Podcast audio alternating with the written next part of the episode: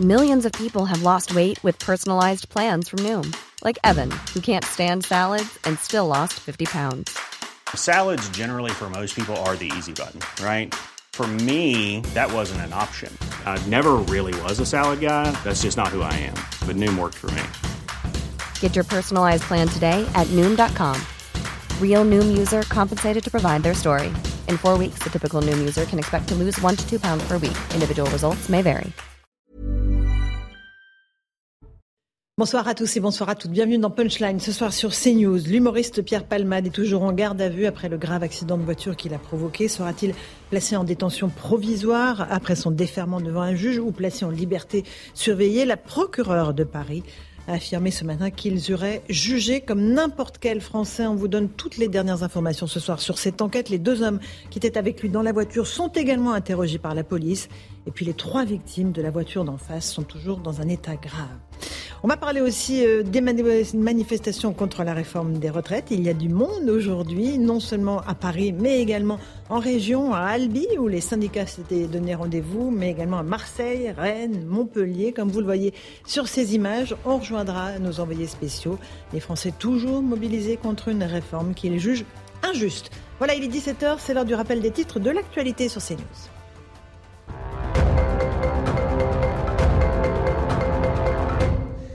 L'enquête se poursuit dans l'affaire euh, Pierre Palmade. La garde à vue de l'humoriste est prolongée de 24 heures à l'hôpital de Melun.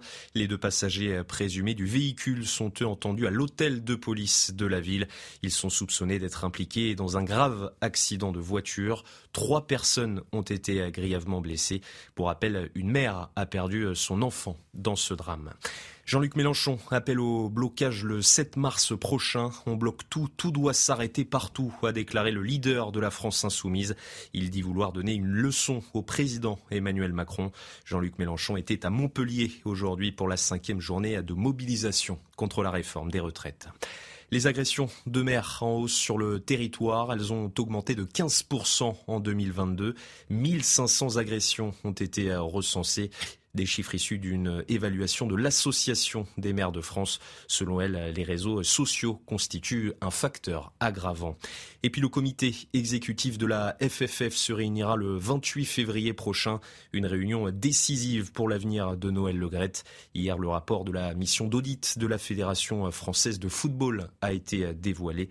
Il estime que les dérives de comportement du président sont incompatibles avec l'exercice des fonctions. Merci beaucoup Adrien Spiteri pour ce rappel des titres de l'actualité. On est en plateau avec Eric Nolot, journaliste et écrivain. Bonsoir Eric. Bonsoir Laurence, bonsoir à tous. Bonsoir. Linda Kebab, déléguée nationale Unité bonsoir. Bonsoir, bienvenue. Euh, nous sommes avec Marc Toitier, économiste. Bonsoir Laurence. Le livre c'est Reset 2, bienvenue dans le monde d'après. Hein. Exactement, toujours. On rappelle toujours. Merci, et euh, tiens, Louis de Ragnel, chef du service politique d'Europe 1. Bonsoir Louis. Bonsoir Laurence. On vous a rarement le jeudi, c'est plutôt lundi, mardi. Je suis très honoré d'être accueilli un jeudi. vraiment, vraiment, vous êtes euh, bien le bienvenu tous les jours sur le plateau de Punchline. On va d'abord parler de la mobilisation dans la rue contre la réforme des retraite. Allez, un petit coup d'œil à Paris, où euh, la manifestation est en cours. Augustin Dieu, où êtes-vous? Euh, Et qu'est-ce qui se passe autour de vous? Racontez-nous, il y a du monde? Eh bien, écoutez, là on est place euh, place d'Italie. Euh, le, cortège continue d'arriver ici. C'était le point de chute de cette euh, cinquième journée de mobilisation dans la capitale. 300 000 manifestants selon la CGT. Alors c'est un chiffre en baisse puisque le 7 février dernier ils étaient 400 000 hein, selon la, CGT et 500 000 samedi dernier. Un cortège syndical plutôt dispersé cet après-midi, mais très calme, même si on note quand même quelques éléments radicaux nettement moins nombreux que lors des dernières manifestations. Des éléments radicaux qu'il y a à peu près une demi-heure ont provoqué les forces de l'ordre.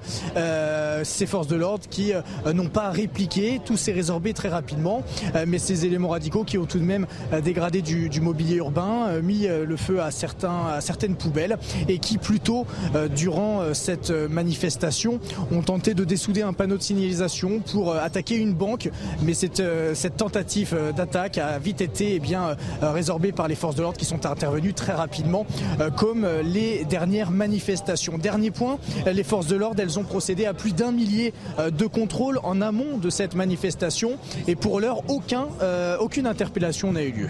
Merci beaucoup euh, Augustin Donadieu et Charles Pousseau. On reviendra sur ces manifestations dans un instant. je vous donnerai la parole là-dessus, mais on, va attendre quelques instants parce que j'aimerais qu'on évoque l'affaire Pierre Palmade pour faire le point sur l'enquête en cours. On est six jours après l'accident qui l'a impliqué. Euh, il a été placé en garde à vue, vous le savez. La garde à vue a été renouvelée. Deux des passagers de sa voiture sont également interrogés. On fait le point avec Maureen Vidal et Charles Baget et on en parle ensuite.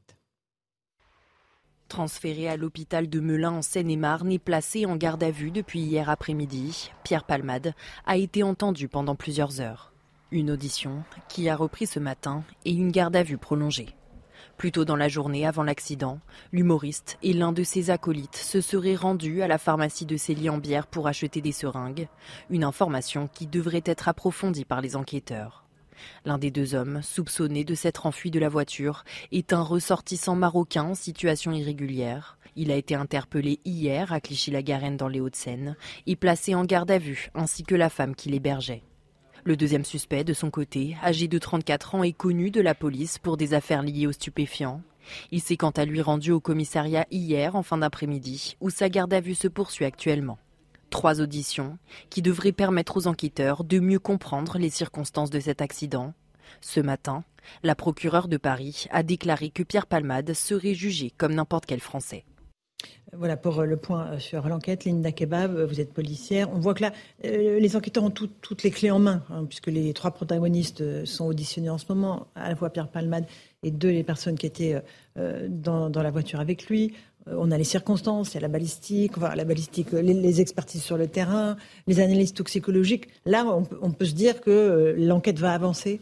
Oui, alors il, reste encore les rapports qui sont certainement pas encore arrivés des experts concernant les véhicules. Euh, le site sur place, euh, tout est photographié euh, par la police scientifique. Il y a une coordination des services de police et de gendarmerie, puisque initialement c'est en zone gendarmerie. Mhm. La police est venue à la rescousse pour, sur cette affaire. D'ailleurs, c'est pour ça qu'il a été placé à la direction départementale de sécurité publique à Melun. il y a évidemment la mise à disposition, c'est tout l'intérêt de la garde à vue. La garde à vue, c'est pas une punition, c'est une mise à disposition aussi difficile que ça puisse paraître. des enquêteurs, bah, des personnes sur lesquelles on pense qu'il y a mhm. des raisons plausibles de soupçonner que. Et donc, on a une personne qui est à l'hôpital. Ça ajoute certainement de la difficulté à pouvoir l'entendre en réalité, parce qu'on pense qu'on a 24 heures mhm. fois 2, donc 48 heures. Devant nous, mais on a beaucoup moins. Il faut savoir que les premières minutes, voire les premières heures d'une garde à vue, il ne se passe quasiment rien parce qu'on a une lourdeur procédurale qui nous oblige quand on a notifié la garde à vue et les droits, et ça c'est mhm. tout à fait normal, mhm. on doit donc notifier un médecin, enfin un médecin à la demande du gardé à vue. Pour Pierre Palmade, bah, le médecin est déjà sur place aviser évidemment un tiers, donc une famille. Mhm. Euh, même si tout le monde est au courant, il faut quand même le faire. Ça fait partie de la procédure. Et puis, dernier point, l'avocat. Et il faut attendre son arrivée. Alors, on, attend un délai raisonnable, mhm. parfois jusqu'à deux heures, mais ça veut dire que pendant jusqu'à deux heures, il peut ne rien se passer. Puis après, il y a tous les actes annexes. Il y a évidemment les euh, les rédactions, hein, parce que quand on fait, on écoute une personne plus particulièrement à l'hôpital, ensuite derrière il faut taper les PV. Euh, on a des problèmes procéduraux. Alors je vous, dans cette affaire, je ne vais pas vous rappeler encore les problèmes numériques que l'on nous en rencontre. On a un logiciel qui bug en permanence. On estime qu'on a une perte de temps de 30 mhm. donc 30% dans le temps de la garde à vue, qui s'ajoute au fait qu'il bah, y a des obligations de la procédure pénale. Et au bout, en réalité, on entend très très peu les auteurs. Le plus gros du travail, c'est surtout du recoupement, c'est le fait d'avoir entendu des témoins autour en dehors du délai de garde à vue, c'est évidemment le travail des experts. Et c'est à dire que la version de Pierre Palmade sera confrontée à la version des deux personnes. Bien sûr, c'est tout l'intérêt de la garde à vue, mhm. coupé du, du, reste, de l'extérieur, pas de télé, euh, pas de coup de fil, euh, rien. C'est tout l'intérêt de la garde à vue pour ne pas mhm. laisser les personnes euh, s'entendre sur une version. Entendu. Et, là, d'après les premières informations qu'on a, a priori, Pierre Palmade dit qu'il ne se souvient pas de ce qui s'est passé à cause du choc. C'est une défense, je dirais, assez classique dans ce type d'affaires. Oui, c'est assez classique. Alors, je ne vais pas préjuger de sa bonne, euh, de, de, de, la vérité ou pas, euh, s'il ment ou pas, mais, mais oui, c'est des choses qui arrivent souvent, étonnamment, et même pour ceux qu'on prend la, la main dans le sac, pour les voleurs notamment, je me souviens pas. Donc oui, c'est quelque chose en tout cas qu'il va falloir confronter. Mais et c'est tout l'intérêt aussi de faire appel à des médecins. Mhm notamment des psys, euh, qui vont mesurer ou non l'impact euh, psychique et dire si éventuellement les propos sont, euh, réels ou pas. Alors justement, on va prendre la direction de l'hôpital de Melun. où se trouve notre envoyée spéciale Anne-Isabelle Tollet. je ne sais pas si elle est en ligne avec nous, Anne-Isabelle.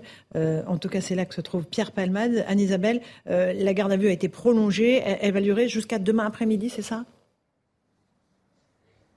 Jusqu'à demain, 14 euh, heures euh, maximum, Laurence, puisque cela fera euh, précisément 48 heures s'il ne sort pas avant. Donc effectivement, Pierre Palmade a été transféré ici à, l'hôpital de Melun. Il était à, l'hôpital du Kremlin-Bicêtre et sous escorte policière. Il est arrivé hier à 13h55 précisément, alors vous l'avez dit, euh, l'enquête euh, avance et euh, Pierre Palmade aurait, aurait dit qu'il avait très très peu de souvenirs sur les circonstances de l'accident qui, on le rappelle, a provoqué vendredi dernier, il y a six jours précisément, bah, qui a fait trois blessés graves, dont un enfant et une femme qui a perdu son bébé. On rappelle aussi qu'une enquête pour homicide et blessure involontaire a été ouverte et confiée, vous l'avez dit aussi, au commissariat de Melun et ça explique pourquoi Pierre Palmade est ici à l'hôpital euh, de Melun. C'était pour faciliter une éventuelle présentation devant le juge d'instruction parce qu'à la fin de sa garde à vue, eh bien, euh, il y aura une possible détention euh, provisoire puisque Pierre Palmade encourt entre 7 ans et 10 ans de prison. Merci beaucoup Anne-Isabelle Tollet, sur place avec Léo Marcheguet. Eric Nelot, on est là face à une enquête qui progresse, qui va évidemment progresser. Euh, et, avec euh, une possible mise en détention de, Pierre Palmade, ce qui semble légitime au regard des faits ben, Moi, je retiens au moins deux aspects. Il y a le, drame euh, proprement dit. Je pense évidemment aux victimes, à leurs familles. Il y a l'enquête qui se poursuit. On va voir ce qu'elle, va voir ce qu'elle révèle, que nous ne sachions pas encore. Et puis, il y a un deuxième aspect que j'appellerais le fond d'écran. Je trouve qu'il y a en France une grande complaisance envers la drogue, mhm. en général. La cocaïne en particulier, c'est marrant, c'est festif, c'est récréatif. C'est pas la récréation, là. Et puis, euh, il y a des quantités phénoménales de drogue qui arrivent, euh, notamment par euh, l'Europe du Nord. Mhm. Et bon, ben voilà, c'est, ça, ça, a des effets, la, drogue. Il y a des consommateurs, ça a des effets sur les consommateurs et parfois ça a des effets dramatiques. Je pense que ça devrait être, ça devrait être l'occasion d'une prise de conscience. Et ce serait une erreur de croire que ça ne concerne que la jet set. C'est ça. Ça concerne de plus en plus Tout de Tout le monde se dit, ah, mais c'est les gens célèbres, les gens connus, qui se croient au ben des lois, qui ont de l'argent. Oui, mais non, parce que d'abord, c'est beaucoup moins cher qu'avant. Ça s'est démocratisé, si je peux employer ce, ce, ce mot. Et euh, ce qui est arrivé à Pierre Palmade peut arriver, euh, peut arriver à d'autres. Donc, euh, prenons-en la, prenons-en la mesure. Ne croyons pas que c'est quelques privilégiés qui, dans leur coin, font la fête de, de, de manière extrêmement discutable. C'est un phénomène de société et la, la, drogue arrive en quantité toujours plus importante. Je vous vois acquiescer, Linda Vous êtes policière vous confirmez euh, Oui, bien sûr. Bien sûr, il y a 3500 personnes qui perdent la vie tous les ans sur les routes en France, dont 700 à cause des, produits stupéfiants. Souvent, on nous traite de, de réac quand on dit qu'il faut absolument lutter contre les, produits stupéfiants. Alors, on nous dit, mais les dealers sont gentils, sont sympas, ils font de mal à personne. Bah, si, en fait. Déjà, ils, pourrissent la santé de leurs consommateurs, parce qu'on euh, nous parle de, des drogues dites douces Enfin, je pense qu'il n'y a pas de drogue douce. Il n'y a pas de policier qui vous dirait qu'il y a des drogues douces. Hmm. Moi, personnellement, quand je suis intervenue sur des personnes qui, on était arrivé à des situations de schizophrénie extrêmement poussées, qui étaient dangereuses pour elles, pour leur famille, pour les personnes autour d'elles, parce qu'elles avaient consommé du cannabis pendant des dizaines d'années. Quand vous avez des situations comme ici, quand vous avez le crack, l'héroïne, etc., avec des personnes qui provoquent des accidents, non, évidemment, ils vendent de la mort. Et puis, je, tiens juste à rappeler, parce que souvent, et comme le, disait si bien M. Nolo, c'est qu'on met un côté romantique autour de la consommation de drogue. Autour de la consommation de drogue, c'est le banditisme, c'est le trafic d'armes, mhm. c'est 100 personnes tous les ans qui perdent la vie dans des règlements de compte. D'ailleurs, je suis toujours assez étonnée de voir des partis euh, politiques qui disent représenter les quartiers populaires et pas mm. du tout être attachés au fait qu'il y a 100 jeunes, parce que c'est plutôt des jeunes hommes mm, mm. qui perdent la vie tous les ans dans des règlements de compte et qui n'estiment pas que c'est un fléau. Et il y a évidemment tout ce qui va tourner autour du blanchiment d'argent, etc. Donc la drogue, c'est un fléau. Les dealers ne sont absolument pas des héros les consommateurs sont soit des malades, soit des, euh, des personnes qui sont des complices. mais en tout cas, c'est un véritable sujet. On n'a pas le droit de regarder ça avec, mmh. avec des yeux romantiques. C'est pas possible. Ah non, non, Marc Toiti est là. En plus, cette affaire est tragique, absolument. Oui, elle est dramatique. C'est marrant, en vous écoutant, je, me souvenais qu'il y avait un, sketch de Pierre Palmal, justement, où il parlait justement d'une soirée comme ça, où la drogue, c'était festif, etc. C'est horrible, enfin, je veux dire, le, le cours de circonstances, hein. encore une fois, euh, il doit certainement y penser. Mais c'est vrai que l'impact euh, aujourd'hui, de, de, enfin, le poids économique hein, de, de cette du trafic de drogue est assez incroyable. Donc au niveau mondial, j'ai évoqué, c'est 250 milliards de dollars. En France, c'est 4,2 milliards d'euros. Donc bon, c'est pas des sommes, euh, ça que ça rembourse pas la retraite, par exemple, la fin de la retraite, mais, mmh. mais c'est vrai que c'est quand même des, des sommes assez énormes. 21 000 personnes qui travaillent autour de ce secteur de, de la drogue. Mmh. Donc c'est vrai que c'est ça que c'est inquiétant. Et puis euh, il y a toutes les ramifications effectivement autour, parler de trafic d'armes et autres. Euh, aujourd'hui, on estime que le, tout ce qui est économie parallèle, c'est autour des 10 à 12% du PIB français. donc euh, c'est des, des, sommes énormes qui échappent bien sûr à l'impôt, donc qui échappent évidemment à l'aspect social, qui nous permettrait de financer également la retraite, le social, etc. Mmh. Donc vous voyez que au-delà effectivement du drame humain, parce que c'est bien sûr un drame humain qui se multiplie, parce que bon là on en parle parce que c'est là quelqu'un de la jet set, mais effectivement c'est complètement complètement généralisé. Euh, je parlais hier des, des, des, gens sur les salles de marché également qui malheureusement trop souvent ont accès à, enfin, à, à ce type, mais également la jeunesse. C'est-à-dire qu'aujourd'hui, le danger, c'est que pourquoi cette jeunesse, elle est autant attirée? Je pense qu'il y a effectivement un travail de pédagogie qu'on doit faire absolument pour bien prendre conscience. De mystification. Et, surtout que c'est vraiment euh, un, danger, même si on commence avec, euh, avec le joint, je pense que euh, ça peut aller très très vite ensuite. C'est une dépendance, une accoutumance qui peut être très dangereuse, bien sûr pour la santé, et puis ben, au-delà pour, pour l'espérance de vie, tout simplement. Donc voilà, il faut simplement rappeler les choses, rappeler les, les faits, et ne pas penser que finalement c'est très fun de, de, se droguer mm. ou autre. On il y a la, dimension de notoriété, évidemment, de Pierre Pavlade qui s'ajoute à la problématique de, de, la drogue. On va juste écouter la procureure de Paris qui, ce matin, chez nos confrères de RTL, a préciser qu'il serait jugé comme chaque citoyen, parce qu'il y a aussi un doute. Les Français se disent, mais est-ce qu'il va vraiment être jugé comme n'importe qui? Écoutez-la. Bien sûr qu'il sera jugé comme n'importe quel Français et il n'y a absolument aucun traitement de faveur au regard du produit utilisé ou de la personnalité euh, qui pourrait être concernée par cet usage de produits stupéfiants. Et heureusement, je dirais Louis Dragnel qui sera jugé comme euh, tout le monde. Personne n'est au-dessus des lois ni en dessous.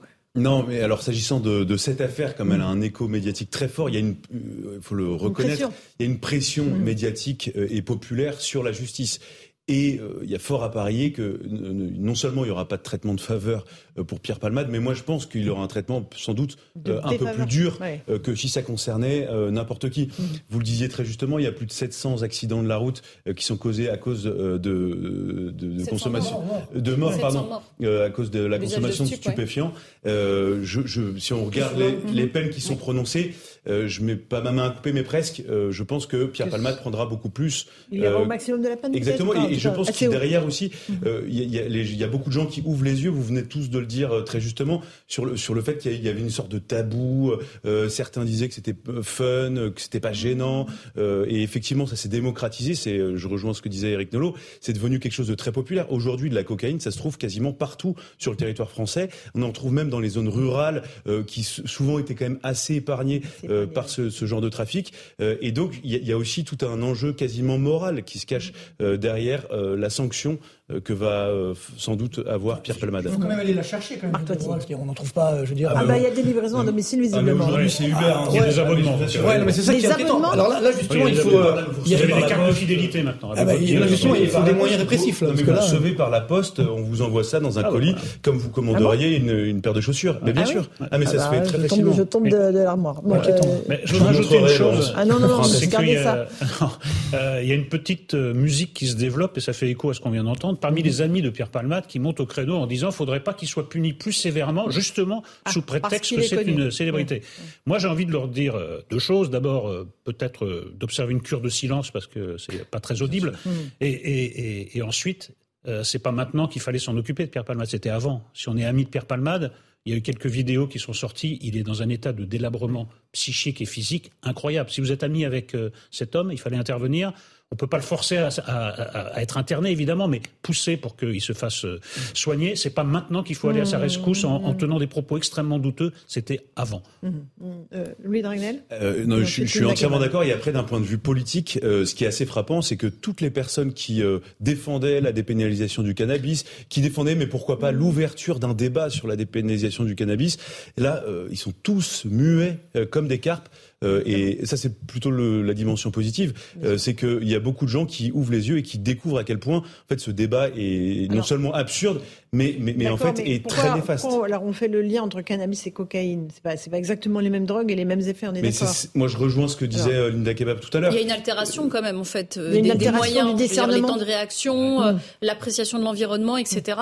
Donc, évidemment que toutes les drogues, à la fin, ont d'ailleurs vocation à agir sur le psychisme. Donc, il y a évidemment des conséquences. Euh, des personnes qui provoquent des accidents avec la consommation de cannabis, ça existe en tenant compte du fait que ça dure bien plus longtemps qu'une consommation d'alcool, qui en soi est déjà un problème. Concernant les propos qui disent qu'il mm. sera jugé comme tout le monde, juste je, euh, une, enfin, un élément général, c'est qu'une peine, elle est prononcée donc en fonction des faits, évidemment, mm-hmm. mais également de la personnalité. C'est comme ça que les magistrats se prononcent. Individualisé. On individualise la peine. Mhm. Ça veut dire les garanties de présentation. Est-ce qu'il est un danger pour la société ou est-ce que c'est une faute isolée, entre guillemets mhm. euh, Quelle est sa solvabilité aussi? Parfois, on va préférer qu'une personne solvable paye et de, et de dommages ses victimes plutôt qu'elle aille en prison, etc. j'ai envie de vous dire, j'ose espérer qu'il ne sera pas jugé comme tout le monde. Parce qu'en effet, il y a une pression, vous le disiez il y a quelques instants. Et s'il est jugé comme tout le monde, eh bien, on va se rendre compte, en fait, que la justice n'a pas les moyens de juger à la hauteur, en réalité, des faits qui sont commis. Parce que, comme vous le disiez, il y a beaucoup de personnes qui perdent la vie sur la, sur la route parce que du fait de négligence d'autrui, et il n'y en a pas beaucoup qui vont en prison parce qu'on estime que ce sont des actes isolés, etc., etc. Et donc, du coup, en réalité, la justice elle-même n'a pas les moyens de juger à la hauteur de ce que prévoit le code pénal. Mmh. Il y a toujours des aménagements de peine. Je tiens à rappeler qu'on a une politique pénale en France. C'est écrit hein, dans une circulaire de la garde des Sceaux de Madame Belloubet que la prison est le dernier des recours. C'est-à-dire que quand on était petit, il faut que les Français comprennent que quand on était petit, on nous disait les gendarmes, les voleurs, les gendarmes attrapent les voleurs, les voleurs vont en prison. C'était ça le jeu quand on était enfant. Aujourd'hui, non. Les gendarmes attrapent les voleurs et les voleurs, on, les, on aménage la peine. Voilà, c'est comme ça que ça se passe aujourd'hui. Sauf que là, en l'occurrence, c'est médiatisé. Donc soit ce sera un exemple, soit il sera jugé comme tout le monde. Et je pense que beaucoup de personnes seront déçues. Et c'est vrai qu'on est toujours frappé dans les cas d'accidents et de sécurité routière par le décalage entre les drames que ça provoque et les peines qui sont encourues et réalisées. Parce qu'il y a la peine à laquelle vous êtes condamné et la peine que vous effectuez. Et on a un problème d'exécution de la et là, on est sur un an, deux ans à peine, alors qu'il y a des morts en face. On a un problème d'exécution de peine avec euh, des chiffres, il faut le dire aussi, qui sont faussés. On va vous dire, euh, il y a un taux euh, élevé de peines d'emprisonnement qui sont prononcées en France. Oui, avec sursis, avec des aménagements de peine, et parfois on n'a pas les moyens de les mettre en application. Et d'ailleurs, on se retrouve avec des personnes qui ont des fiches parce qu'elles doivent exécuter une peine pour une exécution de peine. Donc en réalité, au bout du bout, on dit qu'on a 60 000 personnes en moyenne, grosso modo, en prison, mais je rappelle juste qu'on a 4 millions de procédures tous les ans. Donc ça veut bien dire qu'il y a un delta énorme entre le nombre de personnes mises en cause et le nombre de personnes finalement condamnées à des peines de prison et effectuées. Mhm. Marc oui, on retrouve le problème de la tolérance zéro, entre guillemets. Ça me fait beaucoup penser à, New York il y a, dans les années 80-90. Effectivement, c'était la ville la plus dangereuse du monde. Est arrivé donc Giuliani, le maire de New York, il a dit maintenant ça sera tolérance zéro. Mhm. Effectivement, il a fait reculer euh, drastiquement la, criminalité. Donc s'il n'y a pas effectivement cette tolérance zéro, ben voilà, c'est permissif. Et donc finalement on se dit ben, qu'est-ce qu'on qu'est-ce qu'on risque, qu'est-ce qu'on va qu'est-ce qu'on va perdre? Donc c'est ça qui est extrêmement dangereux. Donc bien sûr il faut de la prévention, mais il faut également, je pense, un aspect punitif mhm. euh, pour justement cette tolérance zéro, pour pas que ça se renouvelle. Et je crois que dans le cas présent, il y a une récidive d'ailleurs. Hein. Mhm. Donc ça va être, euh, voilà, donc ça va être très compliqué à mon avis, euh, mhm. et forcément qu'il y aura une peine qui, qui sera là. Et par rapport effectivement au, entre le fameux joint et puis la cocaïne, etc. Enfin moi, je me suis jamais drogué, j'ai eu cette chance, malgré que je viens d'ici HLM d'Orly, donc j'ai réussi à éviter. Mais j'ai vu malheureusement beaucoup de, de, jeunes autour de moi qui dès le, le, dès le, jeune âge et dès le matin prenaient un joint et puis ça s'est très mal terminé. Et parce que métier aussi de la finance, hein, vous, l'avez dit. Oui, alors oui, ça c'était c'était différent, c'est-à-dire qu'effectivement il y avait beaucoup de, de traders notamment, ben voilà, qui euh, qui pour faire face effectivement à l'adversité, ben, avaient besoin de cette drogue et donc demander euh, aux brokers, hein, qui donc sont leurs intermédiaires, de leur fournir effectivement cette, drogue. Donc euh, ça c'est ça aussi généralisé et, c'est ça qui est très dangereux, c'est que c'est devenu encore une fois une sorte de mode et on oublie que ça peut produire effectivement des, des dégâts. Et ce qui est alors bon, si quelqu'un le fait bon chez soi sans, sans tuer des gens, ok, mais là non, quand même pas ok, c'est illégal. Ok, c'est illégal, bien sûr. je veux dire, non, ce que je veux dire par là, c'est que, mais c'est sa responsabilité, ce que je veux dire par là. Mais globalement, si en plus on, tue des mm. gens derrière, mais encore une fois, tout l'enjeu, c'est d'avoir cette cette tolérance zéro qui n'est pas là aujourd'hui. Mm. Et beaucoup de personnes qui ont justement consommé des drogues douces entre guillemets vous disent que bah, il y a une telle accoutumance qu'après, on passe à des drogues dures, etc. C'est ça qui est très dangereux. Ça rappelle juste quelque chose que nous on constate sur le terrain, c'est que tous les niveaux sociaux sont concernés, toutes les personnes sont concernées. Il n'y a pas de, il n'y a pas de, de zone géographique, de classe sociale qui soit plus épargnée qu'une autre. Il y a quelques mois, je faisais un stage dans le 93. Moi, j'ai été, je vous avoue, la première étonnée. Hein, J'étais stagiaire à ce moment-là, donc avec euh, avec la brigade de de, de, de contact de, de Saint-Denis, euh, la BTC Nord de Saint-Denis. Et en fait, on a interpellé deux Monsieur Tout le Monde qui sortaient de leur chantier avec leur véhicule de chantier et qui allaient récupérer de l'héroïne avec encore de la peinture sur les, les, les tenues de chantier. Ouais, et bon, alors j'ai évité, j'ai évité de montrer mon étonnement devant mes collègues pour pas paraître complètement à côté de la plaque, mais je me suis dit ah ouais, c'est à ce point-là quand même. Chantier, ça veut dire BTP, ça veut dire véhicule de chantier, et c'est des personnes qui sont sous héroïne. Donc ça veut dire il y a personne qui est, qui est épargné. C'est incroyable. Et avec une démocratisation de ces drogues partout dans le, sur le territoire. C'est ça, Louis de Ragnel mais, mais, je pense qu'aussi, il y a un problème culturel, c'est-à-dire que l'État a toujours fait des campagnes de sensibilisation à, plein de risques, notamment l'alcool, mhm. parce que l'alcool est légal. Et donc, dans la mesure où on peut acheter de l'alcool légalement, l'État s'autorisait à dire attention, faut pas boire quand on conduit. Mais et en fait, il y a une sorte de, enfin, d'un point de vue institutionnel, il y a beaucoup de gens qui sont extrêmement gênés. Est-ce qu'il y aura des campagnes de sécurité routière pour dire attention, on, va dire voilà, eh Sam c'est celui qui ne boit pas, mais vous pouvez boire le lendemain. Il y aura jamais Sam, bah, c'est celui qui ne se coque pas, mais le lendemain il peut se coquer dans la mesure où c'est quelque chose qui qui est illégal. Et, et je pense qu'il faut qu'il y ait une bascule qui s'opère pour que l'État assume de parler des risques de consommation de produits stupéfiants. Et, et d'ailleurs, moi, ce qui me frappe aussi, c'est qu'on découvre le chemsex, on découvre toutes les substances, mais en fait, même regardez autour des plateaux de télévision, de quand on écoute les, dans les radios, il y a très peu de journalistes qui sont en mesure d'expliquer ce que c'est. Non, mais on connaît mal ce que c'est. Et, et, donc, pour expliquer ensuite les dangers, on a encore plus de mal. Alors que sur l'alcool, il y a une compétence absolue. Tout le monde sait très bien quels sont les risques de la consommation quand elle est faite de manière excessive? On fait une petite pause, on se retrouve dans un instant. On poursuit ce débat dans Punchline sur CNews. À tout de suite. 17h30, bienvenue si vous nous rejoignez à l'instant dans Punchline sur CNews. Tout de suite, le rappel des titres de l'actualité avec Adrien Spiteri.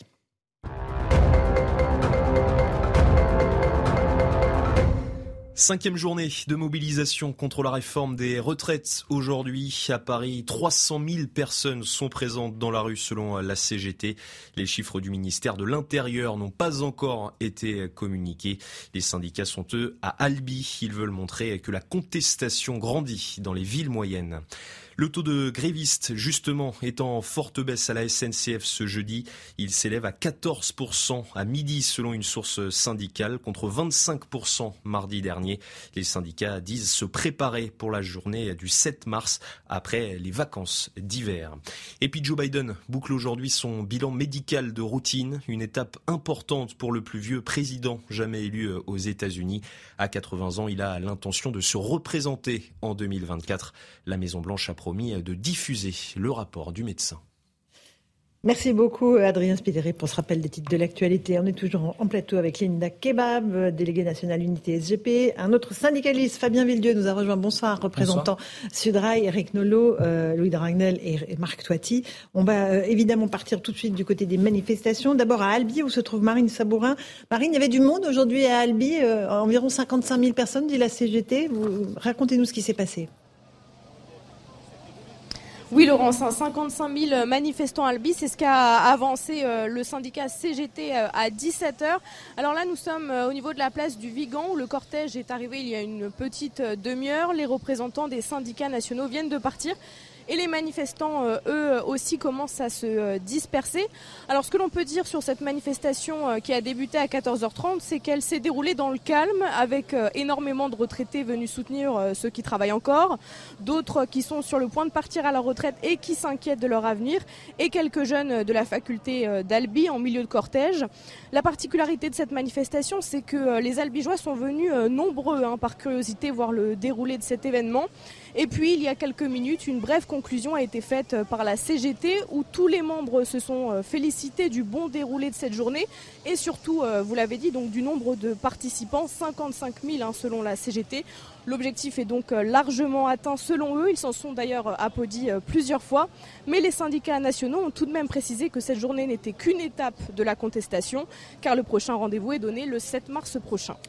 Eh bien, merci beaucoup Marine Sabourin et Thibault Marcheteau à Albi. À Paris, euh, le cortège arrive place d'Italie, Michael Dos Santos, Nicolas Vinclair. Là aussi, il y, a du monde et une ambiance très calme.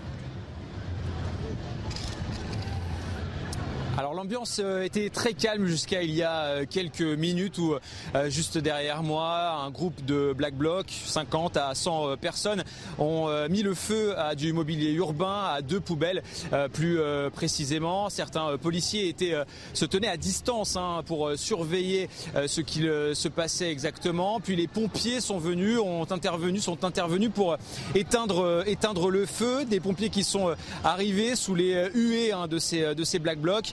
Puis très rapidement, euh, la police et notamment la Brave a intervenu, euh, est intervenue sur, sur les lieux pour protéger hein, les, les, pompiers euh, qui éteignaient ces, ces poubelles.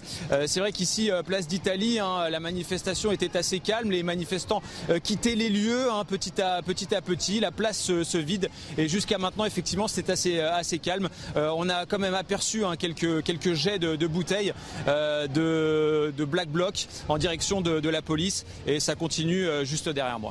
Merci beaucoup, Michael Dos Santos et Nicolas Vinclair. Voilà, euh, il y avait euh, cette manifestation à Paris, cette démonstration à Albi. Vous avez les chiffres, Louis de Ragnel, pour Paris? Alors, j'ai tout sauf Paris.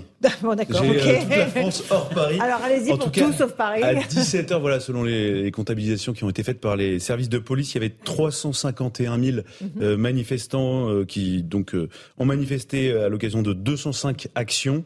il reste encore 17 manifestations à comptabiliser mhm. et on aura un peu plus tard dans la soirée euh, les chiffres pour Paris. Bon, très bien. Alors, Fabien Villedieu, euh, il y a du monde, euh, que ce soit en région, Paris, on aura la, confirmation tout à l'heure. 14% de grévistes à la SNCF, vous êtes de Sudrail. Ça veut dire quoi? Ça veut dire que tout le monde ne peut pas faire grève très très longtemps, en fait. C'est ça la réalité? Alors pas du tout.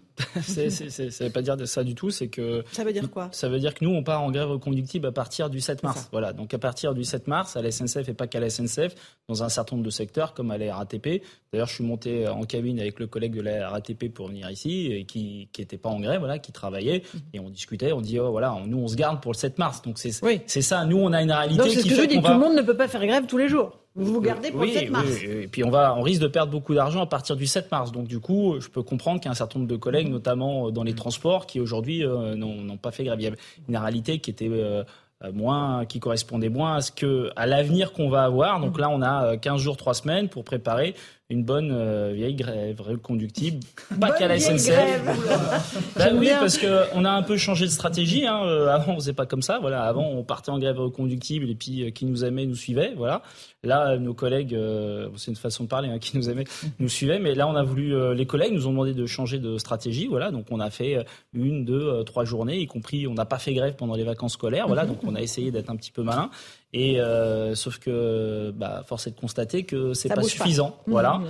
Même si je veux pas dire que les grèves de 24 heures ne servent à rien, il faut les faire, c'est très important de les faire. Mais je pense que face à un gouvernement qui est un peu borné, excusez-moi de le dire, euh, bah va falloir passer à la vitesse supérieure. La vitesse supérieure, c'est à partir du 7 mars. Donc je pense qu'il y a toute une série de collègues qui se sont dit bon bah voilà, euh, le 7 mars on part en grève collective, donc on fait pas grève aujourd'hui. Et, et à partir du 7 mars, on peut avoir un pays bloqué pour plusieurs jours? Ah bah oui, c'est une grève mmh. conductible, donc mmh. euh, par 24 heures. Donc c'est les assemblées générales hein, qui décideront. Hein, si les collègues nous disent bah non, on fait une journée, mais on fera qu'une journée. Mais là, je, je, sens que ça monte. Voilà, ça monte. Euh, euh, d'abord mmh. parce qu'il y a une forme de logique. Une fois que vous avez fait une journée, plusieurs fois une journée, voilà, donc il y a une logique de se dire bon, on va essayer une autre méthode et l'autre méthode c'est partir en grève reconductible.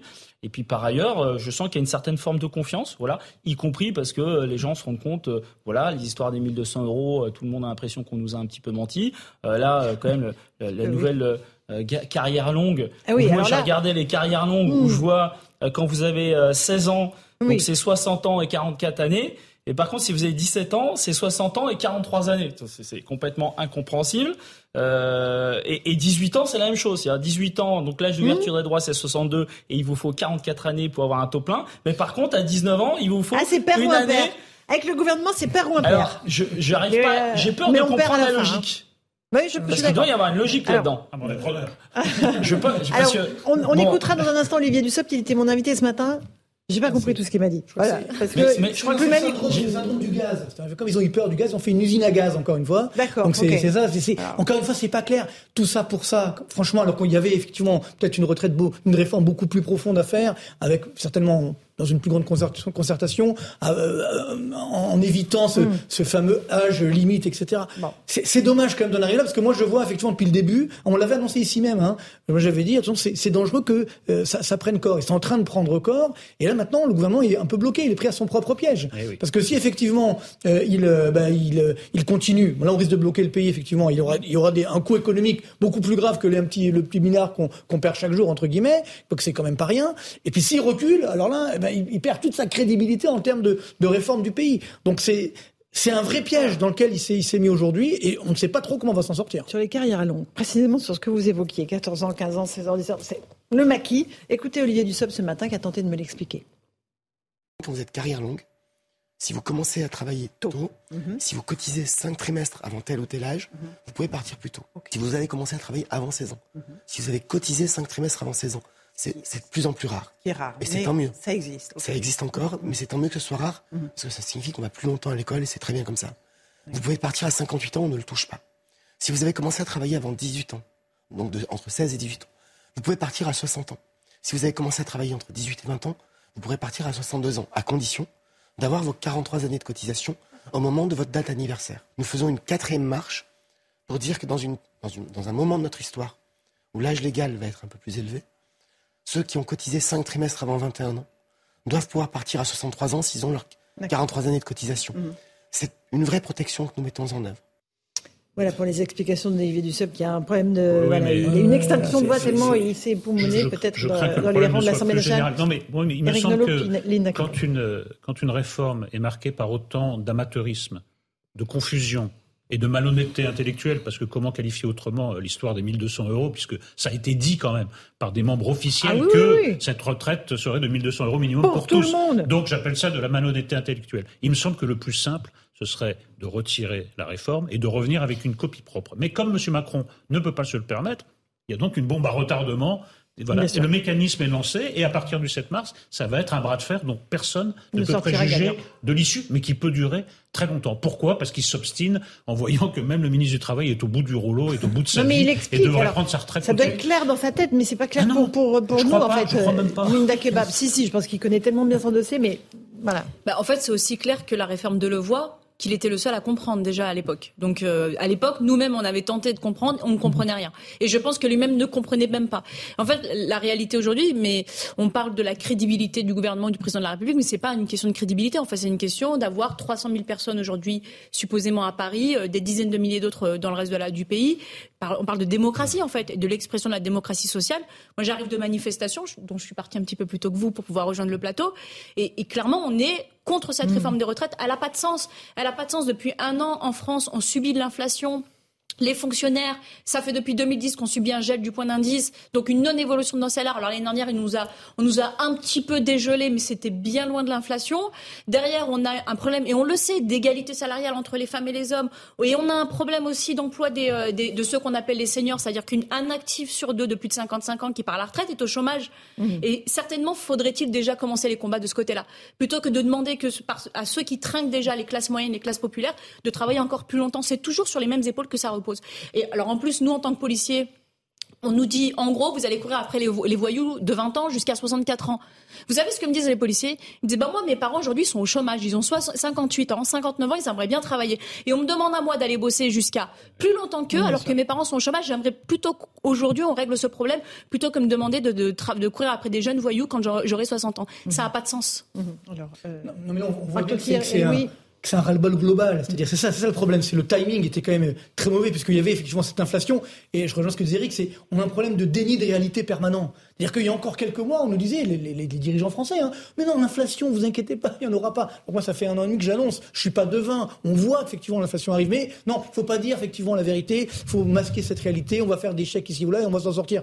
On est en quoi L'inflation est là, elle va malheureusement encore augmenter, parce que chaque fois, on nous fait le coup. Ah, le, plus haut, c'était le mois dernier. Et on voit que ensuite, ça, repart, ça repart à la hausse. Et euh, effectivement. Donc aujourd'hui, je pense qu'au-delà de cette réforme de la retraite, je comprends qu'il y ait une opposition, parce que c'est peut-être mal expliqué, mais il faudra faire de toute façon une réforme et le choix aux Français moi, je pense que le problème qu'on a, c'est qu'après ce coronavirus, on a été, on est enfermé, hein, on nous a imposé des choses. Et bien là, encore une fois, imposer un départ d'âge de la retraite, je pense que c'est ça qui colle pas. Il faut donner un degré de liberté, laisser aux Français possibilité de choisir et d'avoir une retraite en conséquence. Et donc c'est ce ras-le-bol global qui, à mon avis, est dangereux. Et c'est là où ça peut effectivement euh, dégénérer. Ça serait quand même dommage euh, pour notre douce France, parce que déjà on est quasiment en récession. Si on a effectivement un blocage, alors là, ça va mal se terminer. Juste un tout petit mot, on repart dans la, manif. Une seconde, rejoindre Augustin Donadieu. Augustin, euh, où est-ce que vous êtes dans la manifestation à Paris et qu'est-ce qui se passe? Eh bien, nous sommes euh, place euh, d'Italie, euh, au point de chute de, ce, de cette journée de mobilisation. Alors, cette place d'Italie, les manifestants sont partis pour la plupart. Ne reste ici qu'une majorité d'éléments radicaux qui ont déjà allumé trois ou quatre feux depuis l'arrivée de ce cortège. À deux ou trois reprises, les pompiers sont venus pour éteindre ce feu avec le soutien de la, de la Brave, la brigade de répression de, de l'action violente. Aucune interpellation n'a eu lieu, en tous les cas, sous nos yeux après ces feux de, de poubelle Et vous les voyez, ces éléments radicaux qui ont à nouveau rassemblé euh, des poubelles, des déchets et ont mis le feu. Alors peut-être que d'une minute à l'autre, les policiers vont à nouveau intervenir pour soutenir les, pompiers et pour euh, éteindre ce, feu. Ce que l'on peut vous dire, c'est que la situation est à surveiller comme le lait sur le feu, puisque nous avons pu voir quelques dizaines d'éléments radicaux en arrière de ceux que vous voyez à l'écran, euh, en train de casser des pavés ici place d'Italie, en train de préparer des projectiles très clairement. Alors, est-ce que la situation va se dégrader? Nous ne savons pas pour, pour le moment. Personne ne le souhaite évidemment ici, euh, mais euh, les policiers continuent de, surveiller la situation pour le moment à distance. Merci beaucoup, Augustin Donadieu et Charles Pousseau. On voit qu'il n'y a plus de manifestants du tout. Hein. Place de la Bassie, ils sont partis, Linda Kebab, et il y a les, euh, les Black Blocs qui arrivent. Quoi. Alors, vous savez quoi? On va juste figer cette situation, que les téléspectateurs comprennent, et notamment ceux qui ont été des membres du mouvement des Gilets jaunes. Mmh. Quand ça se passe bien, on parle de quoi? On parle de la réforme des retraites, du pourquoi on est, la contre, pardon, et on, et on argumente et on peut parler en fait du fond. Et dès que ces gens arrivent, qu'ils brûlent, on oublie le vrai sujet, c'est-à-dire en l'occurrence la réforme des retraites et le fait qu'on la conteste, pour parler de ce qui se passe. En réalité, la pire chose qui peut arriver à un mouvement social, à une contestation, à une revendication, c'est ce type d'événement. Il faut que les gens le comprennent. Non, des black blocs ou des violences, ça n'est jamais bon. Parce que qu'est-ce qui se passe? C'est que les caméras se détournent du sujet de fond pour aller, pour aller vers les poubelles qui crament mhm. et vers les personnes qui s'en prennent aux forces de l'ordre, au-delà du fait que ce soit des délinquants et des criminels. Donc non, c'est une mauvaise chose. Il faut toujours extraire ces personnes des cortèges. Et, il faut saluer le travail des services mhm. d'ordre des confédérations qui, pour le coup, font les choses et bien proprement parce qu'elles ont compris qu'elles n'avaient rien à gagner à laisser les black blocs prendre le dessus. Bien sûr. Euh, sur la contestation elle-même, euh, Fabien Villedieu, euh, là, il y a du monde dans la rue, c'est incontestable. Il y a du monde en région, dans des, villes petites, moyennes. le débat se poursuit à l'Assemblée. Il y a des débats toujours aussi enflammés, avec voilà, des invectives dans tous les sens. il y a beaucoup d'obstructions parlementaires, il y a beaucoup d'amendements qui sont encore en place et qui vont être étudiés. Sans doute, les députés n'arriveront pas à arriver jusqu'à l'article 7 qui vraiment précisément euh, propose de passer l'âge de 62 à 64 ans. Est-ce que vous le regrettez, ça? Écoutez, moi, je n'aimerais pas que les partis politiques euh, donnent des conseils pour mhm. organiser la mobilisation. Donc, je ne ferai pas la même chose dans le sens inverse. Voilà. Mhm. Moi, euh, c'est leur stratégie. je ne suis pas parlementaire. voilà. je sais juste que, de toute façon, débat parlementaire ou, ou pas débat parlementaire, ça ne suffira pas. Et qu'aujourd'hui, nous, on a 15 jours, 3 semaines pour faire du 7 une manif de dingue, historique, tellement forte du 7 mars qu'on pourra partir en grève reconductible. Moi, c'est ça mon objectif. Et je sais qu'une fois qu'on a posé cette stratégie, ben, on le dit en, claquant de doigts. Sauf qu'il faut le faire. C'est-à-dire que moi, là, pendant trois semaines, je vais aller voir les collègues un par un. Et c'est pas une expression. Moi, je vais voir les collègues un par un et je leur dis oui. On peut gagner. On peut gagner. On peut faire reculer le gouvernement. Il y aura la séquence au Parlement. Voilà, mhm. c'est très bien ce qu'ils font. Mhm. Moi, j'ai pas de jugement à faire. Mais je pense qu'il faut également, y mhm. compris par les manifestations, y compris par la grève reconductible, aider justement aller dans le sens du retrait de cette réforme. Parce qu'il y a un moment donné, enfin, on, on dit il faut que les gens s'intéressent à la démocratie. Enfin, la démocratie, c'est aussi ça. Mhm. C'est pas que la rue, mais c'est aussi la rue. C'est aussi l'opinion. Il faut écouter aussi l'opinion. Oui, mais c'est l'éternel conflit. Si elle est votée, qu'est-ce que vous faites? Parce qu'en en fait, il y a deux légitimités. Il y a la légitimité de l'Assemblée nationale de la loi et la légitimité syndicale de la rue, pour, pour faire simple. Mais à partir du moment où une loi est votée, c'est pour ça que la, question de Laurence allait dans ce sens-là. Quand la loi est votée, vous faites quoi? Vous dites on peut revenir sur une loi, on va continuer jusqu'au bout? Est-ce que c'est ça votre logique syndicale? Écoutez, on verra. De toute façon, si j'ai bien compris. Vous avez bien une idée quand même non, pas forcément. je suis en marche à vue. Hein. Ah très honnêtement. Vous, allez euh, faire comme pour le CPE. Voilà, parce que bah, le CPE, CPE c'était on le rappelle. contrat première embauche. C'était en en 2000. Euh, j'ai un truc 2006. 2006. et, ce qui avait été très frappant, c'est que la loi avait été votée, les décrets d'application promulgués, et, la loi euh, avait été retirée. En fait, moi, ma boussole, c'est, je vous avouerai, c'est même pas ça.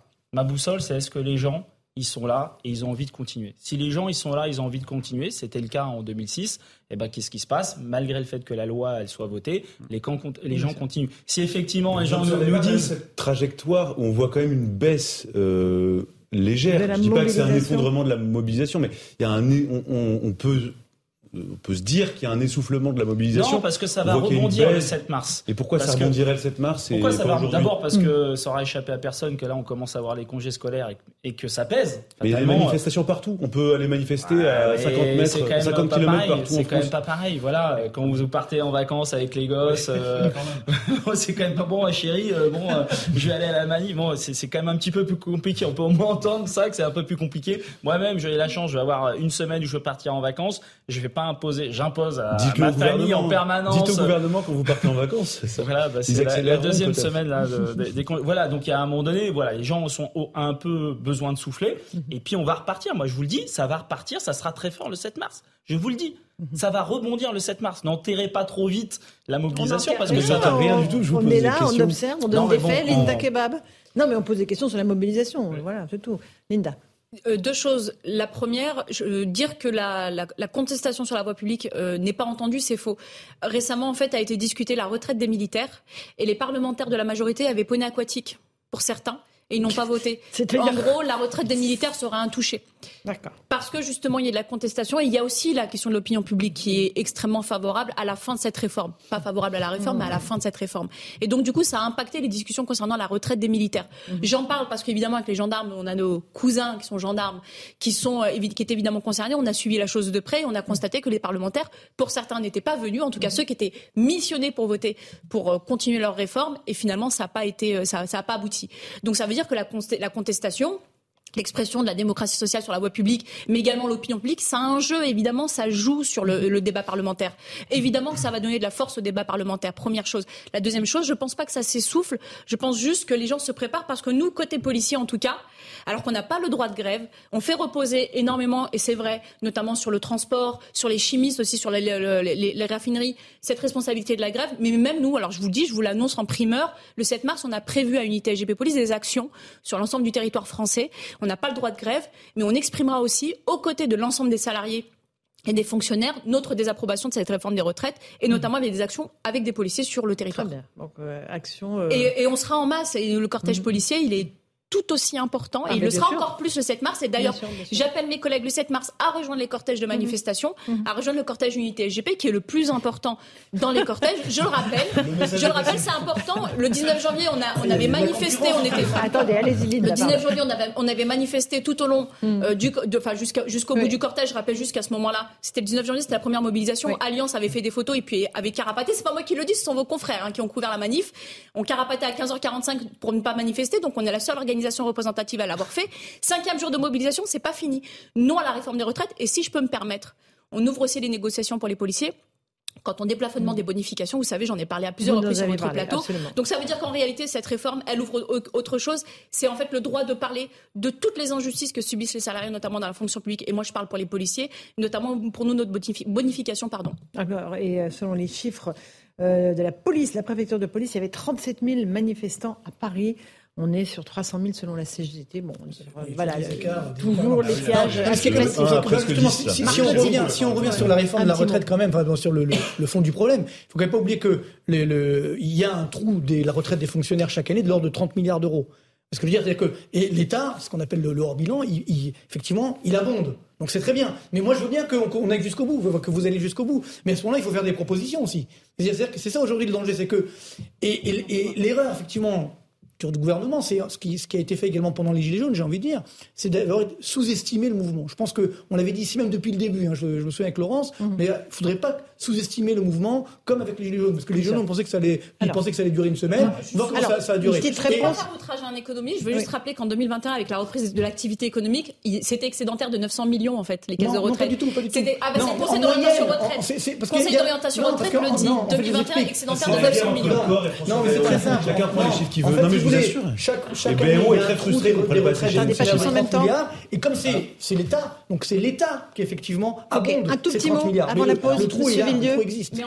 Un tout petit mot, Monsieur Villieu, sur l'histoire des 30 milliards. Parce que en fait, ce qu'il faut voir, c'est qu'au niveau des fonctionnaires d'État, il n'y a pas de système de cotisation comme dans les autres endroits. C'est-à-dire la partie employeur, ce qui fait que l'État paye directement la retraite des fonctionnaires à la retraite. C'est pas je paye des cotisations et c'est les cotisations des actifs qui financent c'est l'État qui paye directement. C'est ce que Donc les 30 milliards, en fait, c'est un équivalent. Voilà. Et aujourd'hui, une des raisons, c'est la une des raisons, et je sais que c'est plus de ce que vous Alors, on va reprendre ce débat parce qu'il est passionnant et il est important. On se retrouve dans un instant dans Punchline. À tout de suite. Bonsoir à tous et bonsoir à toutes. Bienvenue dans Punchline ce soir sur CNews et sur Europe 1. Pierre Palmade affirme ne pas avoir de souvenir de l'accident, mais il reconnaît avoir pris de la drogue. Sa garde à vue a été prolongée jusqu'à demain après-midi à l'hôpital de Melun. Les interrogatoires se poursuivent également pour les deux passagers qui étaient avec lui dans la voiture. La procureure de Paris affirme que Pierre Palmade sera jugé comme n'importe quel Français. On verra d'autre part ce qui se passe du côté de la mobilisation contre la réforme des retraites à Albi, où se sont réunis les syndicats, mais également à Paris, où la manifestation est en cours. Voilà, ce sera juste dans un instant après le rappel des titres de l'actualité de 18h.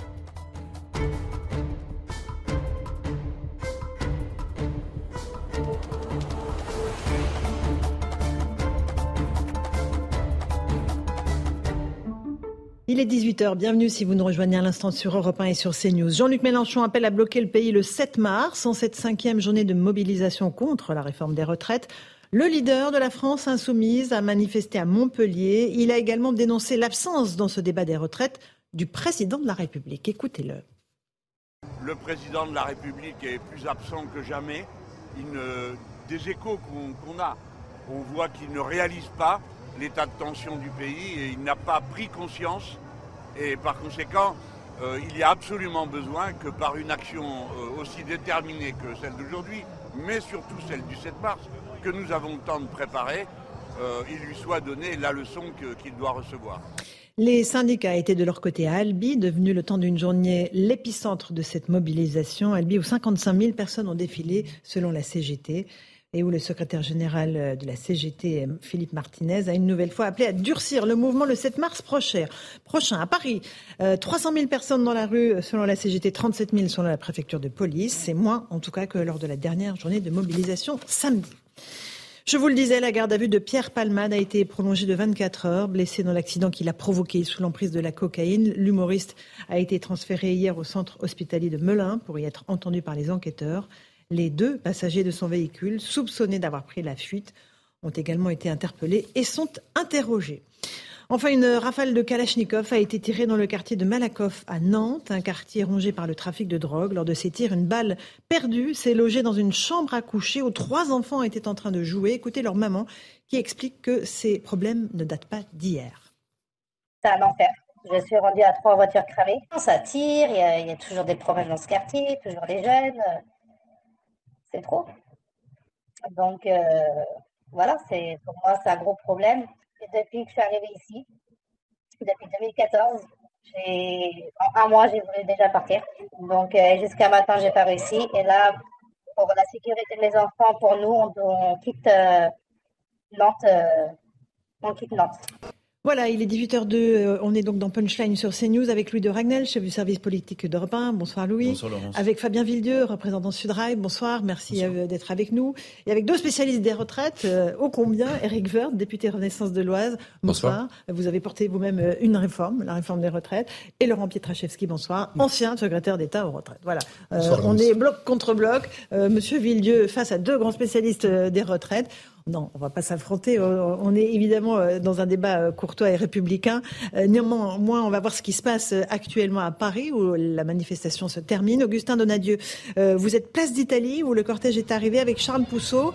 Quelle est l'ambiance sur place? La manifestation est terminée. On voit plus de forces de l'ordre, effectivement, que de manifestants. Effectivement, plus de forces de l'ordre que de manifestants, manifestants euh, qui ont euh, déjà déserté la place euh, d'Italie. Il ne reste maintenant que des éléments radicaux moins nombreux que lors des dernières manifestations. Et actuellement, autour de nous, vous l'entendez peut-être, des manifestants qui indiquent un élément radical qui s'est retrouvé perché au-dessus d'Algeco de travaux. Ils sont en train de lui indiquer par où descendre parce que les forces de l'ordre tentent eh bien, de l'interpeller à la sortie de, de ces euh, Algeco. Les forces de l'ordre qui ont procédé à plus euh, d'un millier de contrôles en amont de cette euh, manifestation, des contrôles qui n'ont débouché sur aucune interpellation, raison peut-être pour laquelle actuellement, eh bien, aucune tension particulière n'est à déclarer, si ce n'est euh, des feux de poubelle ici ou là, résorbés, éteints euh, par les pompiers avec l'appui de la Brave, la brigade de, répression de l'action euh, violente. Une dizaine eh d'agents municipaux sont en train actuellement eh bien, de faire place nette pour éviter que ces feux se reproduisent. Et alors que je suis en train de vous parler, la personne dont, je vous ai parlé au tout début de, ce duplex vient d'être visiblement interpellée par les forces de l'ordre sous les huées de la foule. Merci beaucoup Augustin Donadieu, Charles Pousseau à Paris euh, où le cortège, on le rappelle, s'est déroulé extrêmement pacifiquement jusqu'à la place d'Italie. Il y avait moins de monde que lors de la dernière manifestation. Euh, on, est en train euh, d'entrer dans une période de vacances scolaires. Eric Woerth, comment est-ce que vous jugez cette mobilisation aujourd'hui? Elle a été importante en région, hein, beaucoup de monde à Albi, dans des petites et moyennes villes, et toujours très présente à Paris visiblement, il y a moins de monde que dans la manifestation précédente. On, verra ce que donnera euh, euh, le début du mois de février avec cet appel euh, de, à blocage, notamment de l'extrême gauche. Mais on, verra. pendant ce temps-là, le texte continue son, son, parcours. Difficile. L'Assemblée nationale. Oui, mais, mais ça avance. Ça avance. Vous êtes à l'article combien là en ce moment au Parlement? On est euh, à l'après-article 2. Après article 2, donc C'est-à-dire pas, pas encore à l'article 3. Il reste mm. plusieurs milliers d'amendements sur cet après-article 2. Et puis, euh, on est à peu près à euh, 4 ou 5 000 amendements euh, avant l'article 7, qui est celui où on, doit parler de, de l'âge de départ et de l'augmentation de l'âge de départ. Maintenant, c'est le choix de, de, de, de l'extrême gauche, hein. c'est le choix de la, de la NUPES d'une manière générale, mais plus globalement de LFI, puisque les communistes ont retiré la plupart de leurs amendements, et les socialistes, je crois aussi. Euh, maintenant, les amendements de LFI représentent 90% des amendements avant l'article 7. Mm. S'ils annulent ces amendements, qui sont des amendements de toute nature, hein, et c'est souvent une discussion de café du commerce. Hein. Mais, Malheureusement, mais c'est comme ça. L'enjeu est, pas vraiment. Elle nous est euh, imposée. L'enjeu vaut hein. beaucoup plus que ça. On est d'accord. Et beaucoup plus que ce, cirque, ce cirque parlementaire qui n'est pas à la hauteur du Parlement. Euh, Fabien Villedieu est en face de vous, euh, de Sudrail. faible mobilisation, enfin, baisse de la mobilisation. Qu'est-ce que vous répondez à Eric Woerth? Bon, n'enterrez pas trop vite, mais moi je voulais répondre à autre chose, c'est que j'ai un point d'accord et je vous trouve courageux, Monsieur Woerth, parce que vous avez dit quelque chose que je trouve assez honnête et que les autres membres du gouvernement ne disent pas. C'est que vous vous annoncez que après cette réforme, il y en aura d'autres. Voilà, ce que ne dit jamais le gouvernement, parce qu'ils mmh. disent c'est cette réforme et vous allez voir, la situation sera la meilleure. Mais vous avez raison, et les gens, il faut, faut qu'ils comprennent ça. Si on perd là, on aura dans 4, 5, 6 ans une nouvelle réforme où ça ne sera pas 64 ans, ça sera peut-être 65, voire 66. C'est pour ça que c'est important de gagner là. Parce que si on gagne là, effectivement, on gagnera pour un certain temps. Et donc je trouve ça très courageux de votre part d'annoncer qu'après cette réforme, il y en aura une bientôt. Ça, c'est un point euh, d'accord que j'ai D'ailleurs, quand même que vous l'avez annoncé sur ce plateau. Vous avez dit qu'il y aurait d'autres réformes des Oui, bah, bien sûr, parce que c'est la vie. La vie, elle change. Euh, on doit modifier les règles, comme le font d'autres pays. Est-ce que c'est dans 5 ans, dans 10 ans, dans 15 ans, dans 20 ans? Je n'en sais rien. Quelles seront les décisions euh, à ce moment-là? Je n'en sais rien. C'est pas une question d'âge, d'ailleurs, nécessairement. ça dépend du moment, ça dépend des conditions. Mais il faut s'y attendre. Tous ceux qui pensent qu'on définit totalement pour toujours euh, un modèle. Euh, ce modèle, il reproduit la vie des Français. Cette vie, elle change, elle bouge, elle peut aussi beaucoup s'améliorer elle peut aussi beaucoup s'améliorer. Donc le système de retraite peut aussi beaucoup s'améliorer. Laurent Pietraszewski, quand vous entendez cet échange entre M. Villedieu et Eric Woerth, vous vous dites que cette réforme des retraites n'était sans doute pas la, la réforme idéale C'est pas celle que vous avez portée, vous, en 2019, en tout cas. Oui, peut-être ce qu'on entend là, c'est qu'effectivement, le, le système de retraite évolue, évolue avec la société française. Il est dans un tel niveau de complexité, il y a tellement de rentes de situation, il y a tellement de niches de situations particulières, qu'effectivement, ce qu'on voit, c'est que le gouvernement est en difficulté difficulté quand il s'agit d'améliorer les choses, puisqu'en voulant améliorer, on le voit sur les carrières longues, euh, pour certaines personnes, c'est à peu près illisible pour les autres. Je dirais, puisque mon voisin ici de droite, lui connaît bien le système des carrières longues, puisque euh, je crois qu'il en est euh, celui qui peut en revendiquer la paternité. Eh bien, effectivement, il faut essayer de faire le plus simple possible pour être compris, parce que au final, ce que nous disent ceux qui sont dans la rue, puis mhm. voilà, c'est simplement, et moi, en ce qui me concerne, comment ça va se passer pour moi. Donc, mhm. le sujet de l'évolution du système de retraite, eh bien, c'est la vie, c'est la vie de la société. Et vous savez, moi, j'ai effectivement annoncé sur ce plateau qu'il y aurait de toute façon une autre réforme, c'est celle du système universel, parce qu'en réalité, aujourd'hui, on, on, va simplement se mettre d'accord sur le fait de mettre à l'équilibre le système actuel, et on ne pourra pas traiter toutes les inégalités du système. Ça veut dire quoi le système universel? Bah, C'est-à-dire qu'on a besoin des mêmes règles pour tous. Et, et soyons clairs, c'est d'ailleurs ce qu'attendent nos concitoyens, c'est d'avoir une visibilité sur des règles qui sont partagées par l'ensemble des travailleurs dans ce pays. Et c'est d'ailleurs une, une, belle, je mm. crois, euh, un beau projet. Et ça, vous êtes contre aussi, Fabien Villedieu, la réforme universelle Bon, les mêmes règles pour tous, je pense qu'il y a aussi euh, beaucoup d'hypocrisie parce qu'on n'a pas tous euh, les mêmes euh, pénibilités, les mêmes carrières. Euh, et voilà, et je trouve qu'il y a un peu de démagogie en disant on va tous avoir partir en même temps. C'est pas vrai. Bah, de, de, de, toute façon, la réalité vous rattrape parce que il y a quand même un, un, absent dans la discussion qu'on a, c'est la pénibilité au travail. Et moi, je vois les, les chiffres qui sont sortis, hein, c'est de la DARES hein, qui sont sortis. Mm -hmm. Il y a 800 000 accidents du travail par an, tous les ans il y a 800 000, ce qui fait un peu plus de 2000 accidents du travail par jour. Il y a 40 000 accidents du travail qui donnent une incapacité permanente. 40 000 par an accidents du travail et 390 personnes, travailleurs, ou des fois des patrons, qui meurent au travail. C'est-à-dire que tous les jours, il y a quelqu'un qui meurt au travail. J'ai même regardé, il y a des sites. Vous en tirez comme conclusion, du coup ben, Qu'il y a une pénibilité énorme. Non, et que derrière le travail, derrière, et, et peut-être qu'il peut y avoir un décalage non, mais justement. C'est terrible le constat que vous faites, mais, mais en fait, euh, c'est déjà c'est la sécurité sociale qui prend en charge euh, les gens qui se blessent au travail. Non, mais, et, et c'est quasiment je, un sujet à côté que, de celui de la réforme des retraites. C'est en partie pour ça, parce que pour beaucoup de gens, le travail est pénible et une souffrance où il y a des dangers qui peuvent même quelquefois être des dangers de mort que les gens n'ont pas une motivation de dingue à vouloir partir à 64 ans. C'est ça qui motive mmh. les gens. Parce que parce tout le monde... peur de mourir au travail Ou avoir un accident de travail. Non mais vous mélangez. Ou parce qu'il y a de la pénibilité au travail. C'est ça quoi. Vous mélangez un ici. peu tout. Non, Alors, je mélange si, pas si, tout. Moi, j'essaye, d'expliquer un peu pourquoi justement, on a une telle force dans ces mobilisations. Pourquoi les gens sont tant motivés à justement oui, mais... ne pas travailler jusqu'à 64 ans Parce qu'ils vivent dans leur chair oui, ils vivent dans leur chair cette pénibilité qui est au travail. Et il n'y a pas besoin d'être maçon ou couvreur pour exprimer et ressentir cette pénibilité. C'est pour ça qu'il y a un décalage. Non, et si on ne comprend pas ça, si on ne comprend pas ça, on est complètement décalé avec la population. Vous présentez systématiquement, et, et c'est vrai pour, pour, tous ceux qui vous représentent à l'Assemblée, ils représentent le, le travail comme une sorte d'enfer sur Terre comme quelque chose d'épouvantable. Au fond, la vie commencerait à la retraite, ce qui est en soi est assez, assez terrible. C'est assez terrible. C'est pas un enfer, non, mais, mais c'est une paradis. manière. Enfin, écoutez, vous êtes en France. Hein. On est en France. Euh, Et comment je, je veux dire, regardez ce qui se passe en France, dans notre pays. On a même une branche de la sécurité sociale sur les accidents du travail, les maladies professionnelles.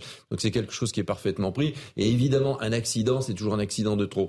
Bon, il y a 30 millions d'actifs mmh. dans notre pays. Donc je, je, vous ne pouvez pas présenter le travail comme ça. Et vous ne pouvez pas dire systématiquement qu'on peut pas continuer à travailler. Bien sûr qu'on peut continuer à travailler. L'espérance de vie, elle augmente. Que vous le vouliez ou que vous ne vouliez pas. C'est une bonne nouvelle. L'espérance de vie a stagné cette année. Tout.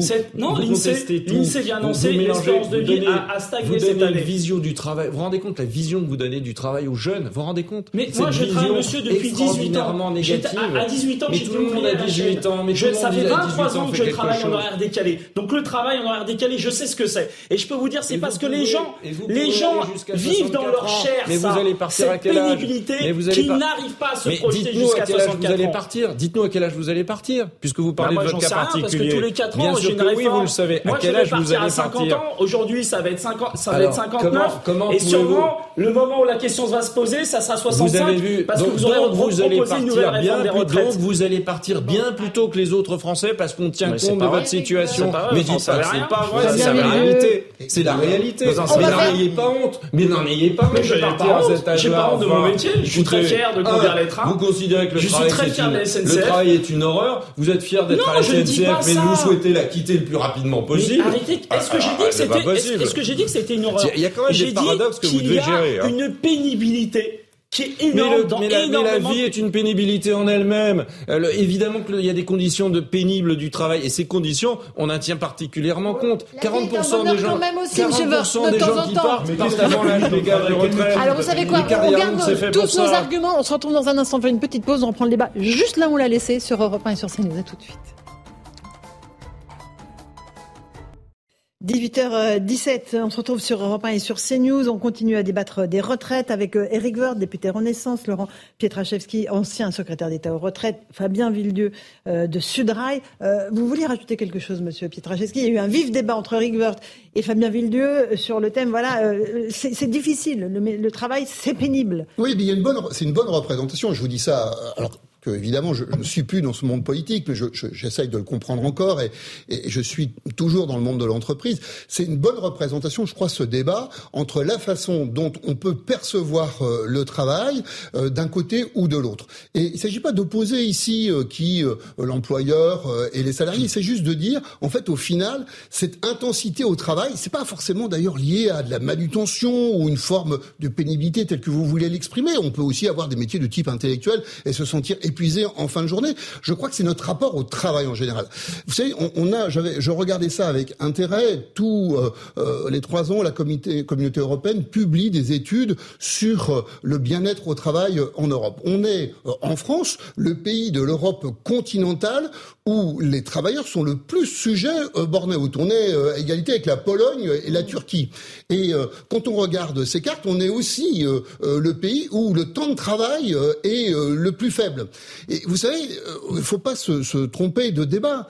Euh, si notre productivité est très importante, c'est parce que euh, en réduisant le temps de travail hebdomadaire notamment, eh bien on a fait disparaître un certain nombre, ce qu'on appelle de temps neutre, c'est-à-dire de moments qui servent à la convivialité, à l'échange. Eh bien tout le monde peut-être a été enthousiaste à l'idée de travailler peut-être moins que 39 heures et de se retrouver à 35 heures. Mais ce que l'on voit, c'est que quelques années plus tard, cela a eu des conséquences importantes sur l'organisation du travail et sur le rapport au travail. Alors, ce n'est pas le seul facteur, je ne veux pas caricaturer, mais je veux dire, ce sujet-là, il a été très bien expliqué, monsieur, même si j'ai compris que vous, ne vouliez pas militer pour euh, le retour à 39 heures, mais sur le fond, ce que vous avez pointé du doigt, c'est ce que ressentent beaucoup de salariés et de travailleurs de notre pays autour des 35 heures. Donc un mal-être au travail, c'est ça? Oui, parce que le, rapport au travail a changé. On n'a plus le temps de la machine à café.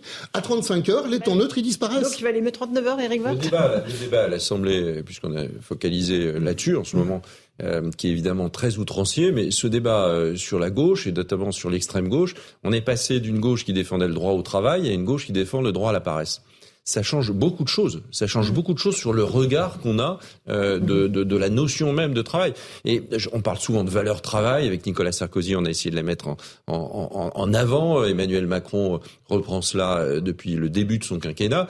On voit bien que c'est un élément euh, fondamental euh, pour constituer et solidifier une société. Une société sans travail, ça n'existe pas. Et il faut valoriser le travail. On, a, on doit valoriser le travail. Et quand on entend sans arrêt qu'on ne peut plus travailler, que c'est pas possible, que c'est l'enfer sur terre, que ça, ne va pas, qu'il y a beaucoup de choses à améliorer, que les conditions de travail doivent mmh. être aménagées, que, que, il y a beaucoup de sujets évidemment. Enfin, si possible, et si on gardait quand même les pieds sur terre, il n'y a pas de redistribution de richesse, il n'y a pas de création de richesse si au fond euh, on ne travaille pas une bonne partie de sa vie. On a la pension en termes de retraite, la pension moyenne la plus élevée des pays de l'OCDE. On passe le plus de temps à la retraite des pays de l'OCDE. Il n'y a pas de raison particulière de ne pas considérer que le modèle de retraite, il faut si possible que les générations, les, nos générations doivent faire des efforts pour éviter que les générations d'après n'en aient pas. Il faut, faire très attention. Nos générations, elles doivent pas faire de l'égoïsme. On ne doit pas se regarder le nombril en disant je veux pas travailler plus, je veux pas travailler plus, parce que parce que derrière c'est nos enfants qui vont payer le, qui vont payer les pots cassés. Et alors là, la marche, elle sera considérable. Ou si on veut que les marchés financiers payent les retraites des Français, ben allons-y. Il y a eu un débat ce matin sur les fonds de pension qui était mm. extraordinaire, lancé par la gauche. Il n'y avait aucune raison. Ils voudraient qu'on surtaxe les fonds de pension, mais les fonds de pension, c'est soit les fonds de pension des retraités étrangers qui financent une partie de la dette euh, française, qui c'est quand même un truc euh, incroyable de vouloir les surtaxer, ou alors c'est des fonds de pension français dont une partie sont gérés par les partenaires sociaux. Donc il y a un moment donné, vous vous dites, mm. mais, mais où on est? Fabien Villedieu, votre réponse alors Moi, j'ai aucun souci. Euh, le travail et de la valeur mm. travail. D'ailleurs, moi je bosse depuis mes 18 ans et j'ai pas de souci là-dessus mais il faut de bonnes conditions de travail. Et je vois à la SNCF, nous, on se bat, hein, une partie de notre combat, c'est quoi? C'est les embauches. Donc on veut que des gens ils viennent à la SNCF pour qu'ils qu'ils travaillent, pour que justement on répartisse mieux le travail. Et effectivement, le problème, en tout cas du prisme que je vois de la SNCF, mais dans beaucoup d'endroits c'est pareil. Vous n'arrivez pas à recruter bah, Aujourd'hui, ils ont d'énormes difficultés à recruter, mais ça, mhm. c'est un autre débat. C'est qu'en fait, on mhm, supprime de plus en plus de postes partout dès qu'on peut supprimer des postes. Donc le seul qui reste, parce que le boulot faut bien le faire, il y a une intensité au travail qui devient une intensité de dingue. C'est pour ça que les gens, ils ont du mal à se projeter vers un certain nombre de, parce qu'ils se disent avec l'intensité qu'il y a au travail aujourd'hui, donc peut-être qu'il faudrait moins d'intensité au travail, mais qu'on soit plus nombreux au travail. Et je, ne suis pas des fois dans le débat un peu caricatural. Il y a ceux qui sont pour le travail et ceux qui ne le sont pas. Moi, j'ai pas de souci là-dessus. Je suis d'accord avec vous. S'il n'y a pas de travail, il n'y a pas de richesse. Et s'il n'y a pas de richesse, il n'y a pas de répartition des richesses. Donc il n'y a pas de problème là-dessus. Mais aujourd'hui, je, trouve que dans un certain nombre d'entreprises, et je vois que s'il se passe ça à la SNCF, donc je me dis il se passe ça dans d'autres boîtes, c'est que c'est toujours, voilà, dès qu'on peut supprimer des postes, dès qu'on peut supprimer un, un certain nombre de euh, d'effectifs, eh ben on le fait. Et donc toute la charge de travail retombe sur ceux qui restent, ce qui fait qu'il y a bah, des fois des burn-out, des fois des gens qui n'en peuvent plus, alors que peut-être effectivement il faudrait moins d'intensité pour qu'on soit euh, plus à l'aise et qu'on puisse pour le coup se projeter plus longtemps. mais le travail, il a nécessairement une certaine intensité. Enfin, il est assez naturel de ne pas passer son temps dans la machine à café. Donc il faut évidemment une certaine hein. intensité. Et puis il y a des temps de repos. Mais enfin, euh, regardez les conditions de travail, regardez les horaires de travail par semaine, regardez les capacités, euh, regardez, regardez le, le, les, les, vacances, le, regardez tout ça. Euh, et quand on fait la somme de la, de, du volume de travail euh, des, des, Français par rapport par habitant, parce que c'est au fond la meilleure façon de regarder combien il y a de richesses produites sur l'ensemble des habitants, on est à la traîne de tous les pays. Donc, faut pas dire qu'il y a une énorme intensité. Et il est naturel que baisser la durée du travail, augmenter euh, les congés, euh, quand vous faites quand vous faites des nuits, vous les vous les rattrapez. Euh, quand donc tout ça tout ça doit être pris en compte. Il y a une intensité à un moment donné au poste de travail. Et puis après, il y a évidemment la capacité de reprendre. Donc, il est normal qu'il y ait de l'intensité. Il est normal aussi que les salariés soient formés à cette intensité. Et il est normal qu'ils soient payés également en fonction de cette ah, intensité, en fonction de leur productivité elle est importante, Fabien Villeux. Bah, pour, oui, elle est fondamentale. Pour parler d'un malaise qui a eu euh, il n'y a pas très longtemps, c'était les contrôleurs à la SNCF. Mhm. Vous avez fait une grève, un petit peu compliquée voilà, au mois de décembre. Pourquoi Ils expliquaient qu'il y avait une intensité au travail qui était bien plus importante aujourd'hui qu'il y avait dans quelques, quelques années? Qu'est-ce qu'il y avait il y a quelques années? Avant, à la SNCF, il y avait par exemple beaucoup de guichets. Voilà. Maintenant, euh, mis à part les grandes gares parisiennes, il n'y a plus de guichets. Donc en fait, les gens, eh ben, là où avant ils achetaient leurs billets, ils voyaient euh, du personnel ou des agents d'accueil, il n'y a plus d'agents d'accueil. Eh ben, ils se reportent sur le contrôleur qui a les mêmes missions qu'il avait avant, mais là, ils se retrouvent à avoir encore plus de gens qui ont plus gueule en disant bah moi j'étais en gare, il n'y a pas de guichet, donc c'est de votre faute parce que c'est toujours de la faute du contrôleur. Voilà, donc il y a une intensité, ils le disent, et là où avant ils étaient deux voire trois contrôleurs, maintenant il est tout seul le collègue. Et ça, ces exemples comme ça, on les démultiplie. Pourquoi? Parce que et, et, et, la SNCF, c'est pas un îlot. Euh, dans toutes les boîtes, c'est comme ça. C'est-à-dire qu'il y a une intensité qui a été faite au niveau du travail qui est plus importante aujourd'hui qu'il n'y a quelques années. Oui, oui, ça, c'est vrai. et c'est d'ailleurs pour ça que les gens ont du mal à se projeter vers un certain nombre d'années en se disant, vu les conditions de dingue que j'ai, mais comment je vais pouvoir bosser jusqu'à 64 ans Monsieur Pietraszewski. merci encore pour ce, témoignage, c'est très clair.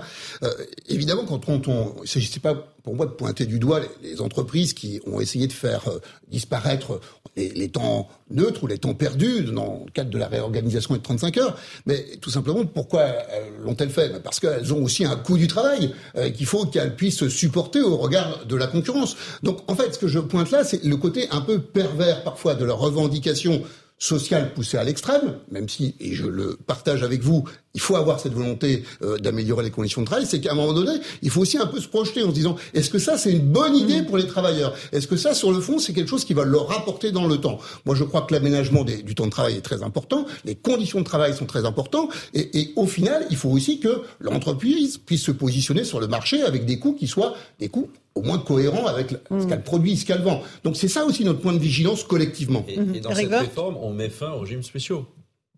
C'est un point qui est ah euh, extrêmement important. On met fin aux régimes spéciaux pour les nouveaux euh, entrants, ceux qui, la ceux qui ont un contrat de travail. en 2000 combien oui, mais ça va commencer dès maintenant. Ça va commencer mhm. dès qu'il y aura des, des, personnes embauchées à partir du mois de septembre. Bah, elles seront, euh, elles seront au régime général pour la pour la retraite. Elles, elles, connaîtront les mêmes conditions de travail que tous les salariés, évidemment, de la mhm. euh, de la SNCF. Et, Dieu sait qu'il y a une habitude de dialogue social et que les syndicats de la SNCF n'acceptent pas de travailler dans n'importe quelle condition. Pardon, je, je, je, je pense réellement. Donc euh, donc c'est ces régimes spéciaux qui ne s'expliquent plus, ils s'expliquent pas du tout par rapport à l'ensemble de la société société doivent être doivent être mis en extinction et c'est ce qui va arriver. Ça ne veut pas dire que s'il y a une véritable pénibilité, s'il y a une véritable pénibilité, mm. on rentrera dans le régime général du constat médical de la pénibilité. Ça vous fait réagir, M. Villedieu, là bah Oui, ça me fait même sourire parce que en fait, on agite toujours les régimes spéciaux euh, pour faire peur. Moi, je, le dis toujours, parce que les gens ne le savent pas, les régimes spéciaux n'ont pas été mis pour des raisons de pénibilité. Un conducteur de bus de la RATP, c'est pas plus pénible qu'un conducteur de bus du Havre. C'est vrai. C'est pour des raisons d'attractivité et de fidélisation. Vous allez arrêter, peut-être, si vous gagnez les régimes spéciaux. Aujourd'hui, la RATP, ils ont du mal à embaucher des conducteurs de bus. Voilà. Mmh. Donc, une des raisons d'attractivité, vous allez leur enlever. La résultante de tout ça. Oui, mais sauf que le ah bah, problème, c'est qu'aujourd'hui, le ministère, moi je vois, je, suis au conseil d'administration de la SNCF, donc il y a le ministère qui est à côté. Dès que Farandou, le président de la SNCF, dit bon, bah, on va essayer d'augmenter les salaires, ils ont augmenté de 6%. Tout de suite, là, le, représentant du ministère, il, dit ah non, non, non, faut pas trop augmenter les salaires. Parce que justement, il y a euh, leur politique qui vise. Donc, on, a, on va avoir cette problématique d'attractivité. Il y a une attractivité qui est compliquée à la RATP et lorsque vous allez enlever, partout, hein. vous allez enlever. Oui, mais sauf qu'aujourd'hui, ça se voit tous les jours. Voilà, ça se voit tous les jours. Et aujourd'hui, tous les jours, les gens, tous les jours, et, d'ailleurs, et là, vous avez raison, c'est que pour trouver cette attractivité, comment vous allez faire? Eh ben, va falloir augmenter les salaires. Moi, je, je, je, poser d'autres problèmes. Non, je pense que c'est un très mauvais argument et c'est un argument qui, qui, au fond, encore une fois, dévoile le travail.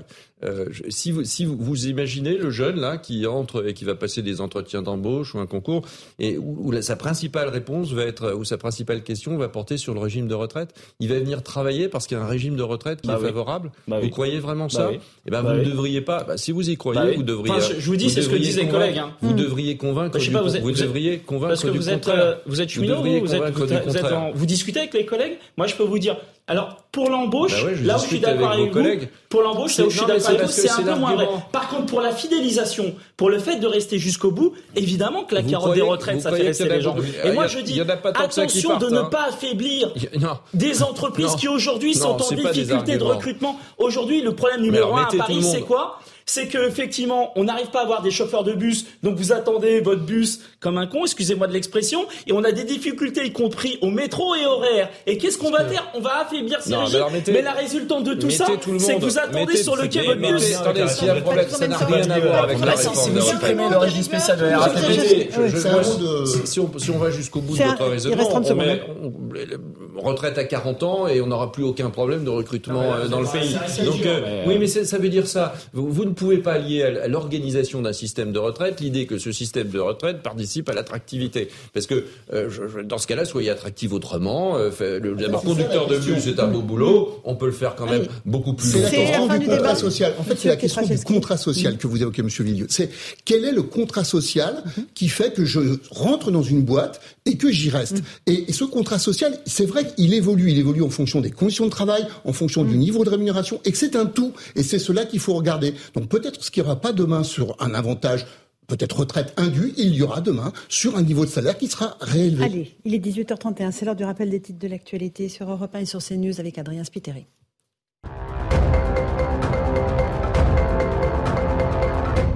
Jean-Luc Mélenchon appelle au blocage le 7 mars prochain. On bloque tout, tout doit s'arrêter partout, a déclaré le leader de la France insoumise. Il dit vouloir donner une leçon au président Emmanuel Macron. Jean-Luc Mélenchon était à Montpellier aujourd'hui pour la cinquième journée de mobilisation contre la réforme des retraites. Elisabeth Borne dit vouloir asphyxier économiquement la Russie. La première ministre s'est exprimée depuis Bruxelles.